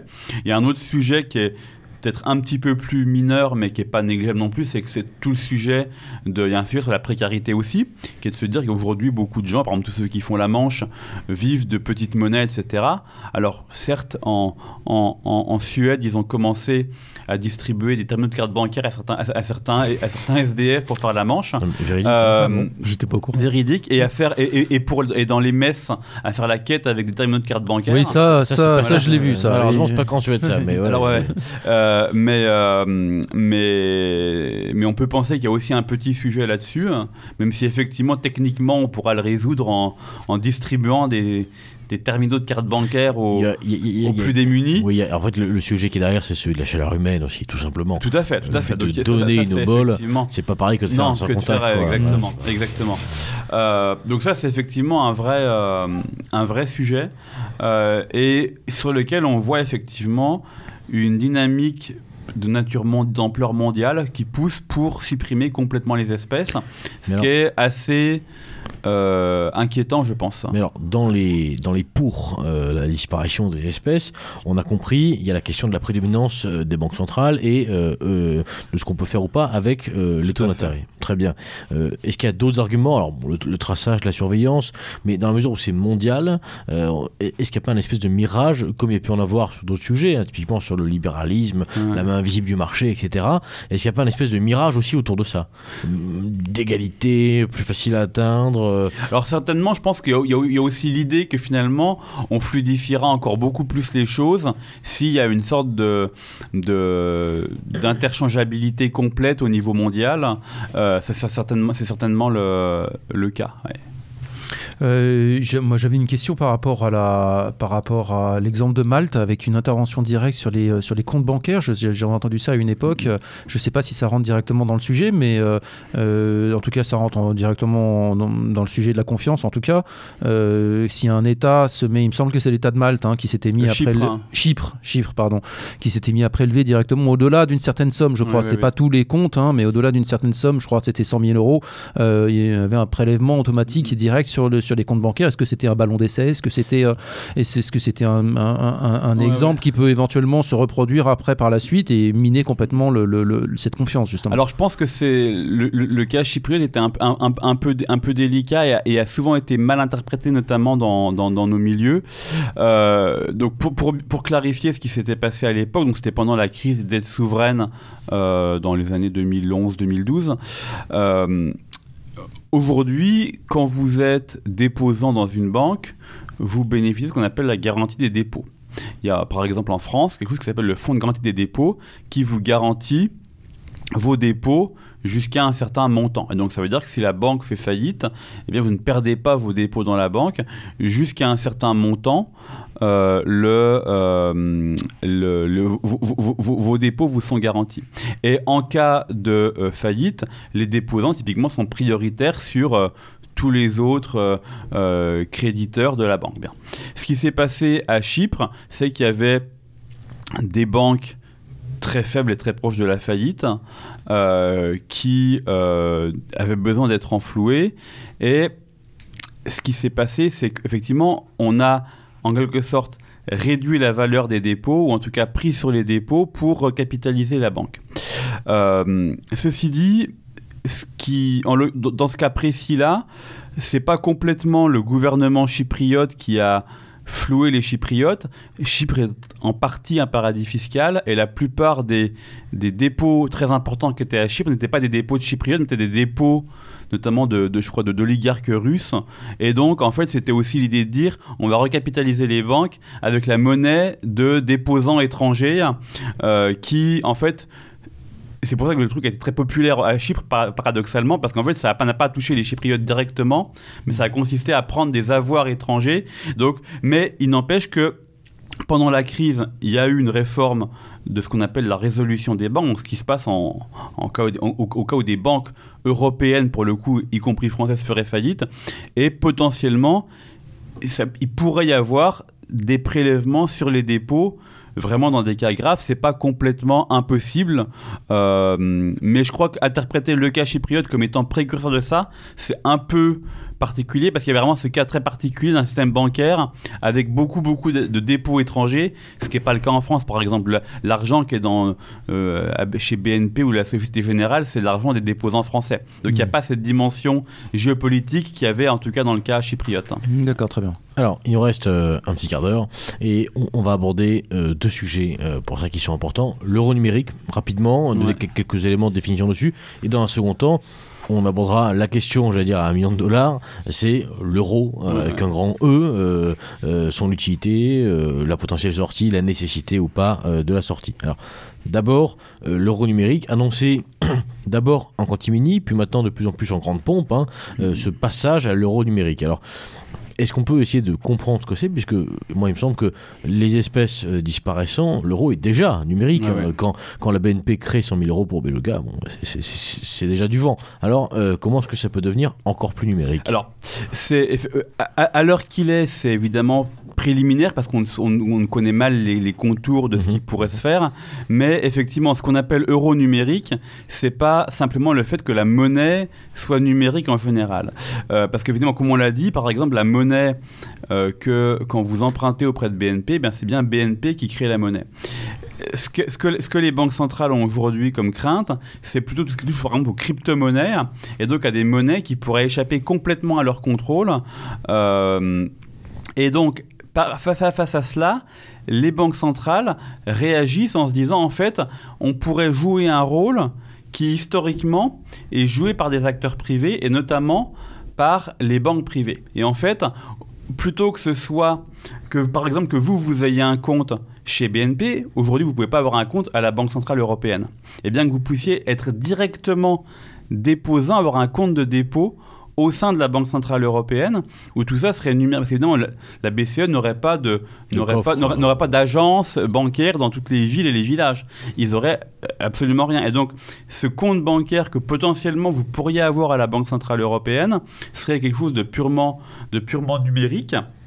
Alors, l'usage n'est pas évident. Est-ce que c'est uniquement pour des paiements Pour emprunter, on a du mal à imaginer que la BCE se mette à prêter à des particuliers. Euh, donc je pense qu'ils réfléchissent autour de cette idée de garder le contrôle de la monnaie ou d'augmenter leur contrôle sur la monnaie en étant eux-mêmes une banque qui joue un rôle plus important vis-à-vis des particuliers. Et ça pourrait aussi les euh, aider pour quelque chose qui paraissait assez fou il n'y a encore pas si longtemps, mais qui est poussé par certains.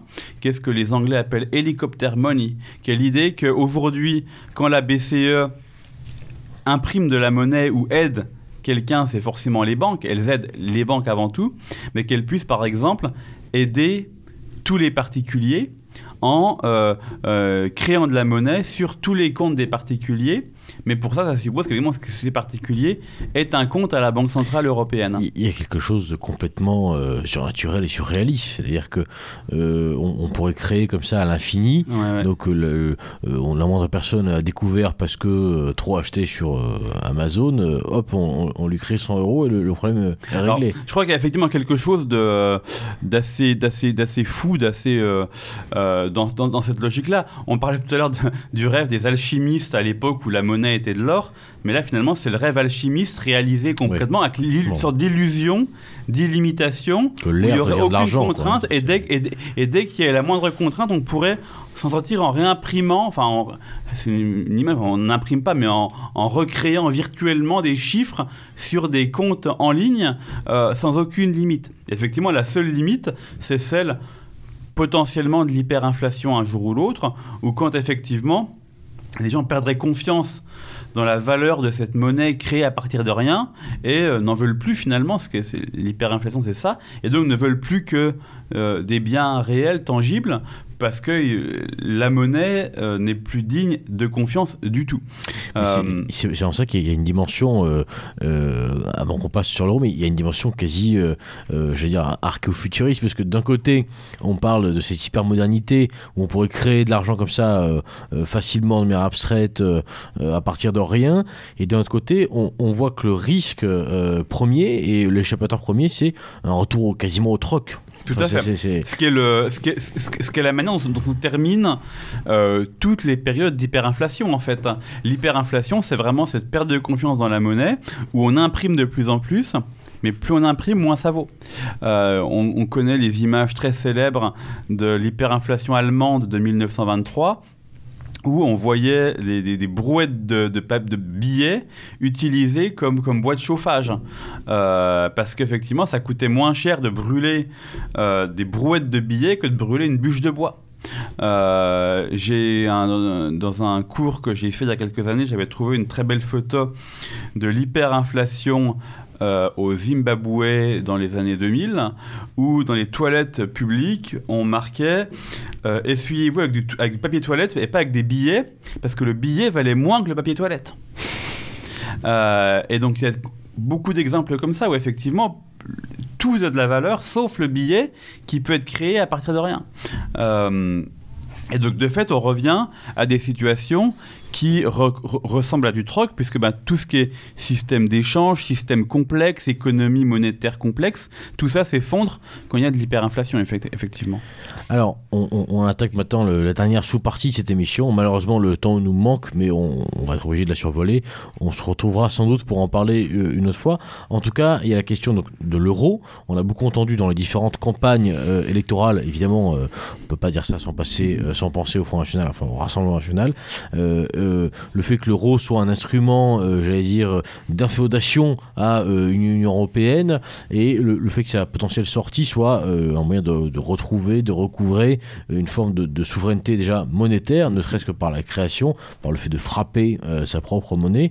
Tous ces arguments alignés finissent par donner le tournis. Est-ce qu'on peut essayer de, de démêler un peu cette jungle? Alors oui, c'est une question qui est pas du tout évidente. Enfin, je crois que c'est, il n'y a, pas de, solution évidente. Déjà, je crois que de manière très simple, ce qu'il faut quand même dire, c'est que en soi, retrouver une souveraineté pourquoi pas, mais pourquoi faire? Et souvent, malheureusement, ce que beaucoup de gens, y compris au RN, proposent, c'est de dire, ou en tout cas historiquement, ce qu'ils ont proposé, c'est de dire si on regagnait le contrôle de la monnaie, on ferait encore plus de création monétaire, encore plus de ce que la BCE ferait. Et souvent, on lui reproche d'être finalement trop conservatrice presque sur ces questions-là. Donc en fait, pour moi, la question, c'est pas tellement de savoir si la monnaie est, gérée au niveau français ou au niveau européen, c'est quelle est la politique monétaire la plus, euh, la plus saine, et c'est vraiment le contenu de cette politique. Je voudrais quand même signaler également que Aujourd'hui, on dit effectivement, ce qui, est, factuellement vrai, que de fait, la politique monétaire n'est plus décidée au niveau de la Banque de France, mais au niveau européen. Néanmoins, que dans la plupart de l'histoire euh, euh, française ou européenne ou mondiale, quand les monnaies étaient des marchandises, le, certes, le souverain apposait son sceau sur les pièces d'or, mais il ne créait pas d'or. Et donc, il, pas, il ne pouvait pas créer de la monnaie euh, selon son bon vouloir. C'est-à-dire pour ça que beaucoup les États ont souvent fait défaut historiquement, c'est qu'ils ne pouvaient pas simplement rembourser en créant de la monnaie à partir de rien. Et donc euh, l'idée que les gouvernements devraient absolument Enfin, pourraient créer sans limite, etc., c'est pas, c'est pas complètement évident historiquement. Euh, Sauf pour Byzance. Voilà. Alors, on va être obligé de mettre fin à, à cette émission on, se retrouvera sans doute autour, de la question de, l'euro et de la monnaie. Peut-être pour conclure quand même, euh, toujours avec cette idée de, boîte à outils, euh, quelques idées fondamentales à retenir de, tout ce qu'on vient de dire, notamment euh, sur la question de la monnaie. on a l'impression qu'il y a un rouleau compresseur qui nous tombe dessus avec cette numérisation de la monnaie. Y a-t-il un moyen à l'échelle individuelle de s'en sortir? Alors c'est évidemment très compliqué parce que il y, a tout un tas de choses. Par exemple, tout ce qui est, bon, on a parlé des crypto-monnaies, des, monnaies locales, etc. Tout ça reste quand même très périphérique. Et de fait, euh, on a beaucoup de mal parce que le principe d'une monnaie, c'est quand elle domine, elle domine à peu près tout. Si euh, vous devez payer vos impôts en euros. Bah, vous voulez votre salaire en euros, vous voulez votre consommation en euros, vous voulez pas avoir beaucoup de monnaies différentes le matin, le soir, etc. Et donc, euh, par exemple, le fait qu'on soit tous payés en euros fait que bah, de fait, on est quand même, ça limite notre possibilité à utiliser autre chose et euh, les salaires pourraient pas être payés en troc, par exemple, dans le système actuel. Et donc, on peut effectivement recréer des petits espaces de liberté, de troc, etc. Mais c'est malheureusement, dans le système actuel, condamné à rester assez marginal, je crois. Vous dites euh, dans, la, dans la conclusion de votre livre, donc Capitalisme moderne et société de marché, si j'ai pas écorché le, le, nom de tête. C'est très bien. dans, dans, la, dans la conclusion, dans, dans les fins du capitalisme, vous évoquez cette idée selon laquelle le capitalisme mourrait tout seul. Vous, vous, la, vous la contrecarrez assez, assez mm-hmm. aisément en expliquant que non, justement, il s'adapte. Hein. Et donc la conclusion que vous laissez, d'ailleurs de mémoire, je crois que c'est une citation euh, d'Alain de Benoît, c'est cette, cette, idée que euh, pour faire face euh, au capitalisme et à, ces, à cette espèce de rouleau compresseur, il faut euh, recréer euh, des formes de communautés organiques incarnées par des grandes figures et des mythes. Tout à fait, tout à fait. Alors je crois qu'effectivement, si on veut résumer tout ce qu'on a dit, euh, on a bien vu que dans le monde économique moderne, dans ce que Sombart appelle l'ère économique, tout ce qui est évacué, c'est la question du sens, c'est la question de l'esprit, c'est la question des valeurs. Et donc, il faut, si on veut réellement sortir euh, du capitalisme, ou en tout cas avoir l'espoir d'en sortir, il faut remettre du sens partout où il a disparu, remettre de la spiritualité, du communautaire partout où il n'y a plus que de l'individuel et du, et du euh, les eaux glacées du calcul matériel, comme disait, comme disait Marx, du, du profit. Euh, et donc je crois que c'est vraiment, vraiment l'enjeu. Alors probablement que à l'heure qu'il est, ça ne peut être que quelque chose de, de pour le moment, de niche dans un système économique global qu'on ne contrôle pas, mais à la faveur de bouleversements qui pourraient arriver dans les années à venir, euh, ce genre de modèle pourrait se développer beaucoup plus considérablement. Et je crois que c'est à nous d'être prêts et d'anticiper, de construire dès aujourd'hui ces systèmes parallèles qui permettront de, résister, d'être plus forts le jour où il y aura vraiment des soubresauts majeurs du capitalisme.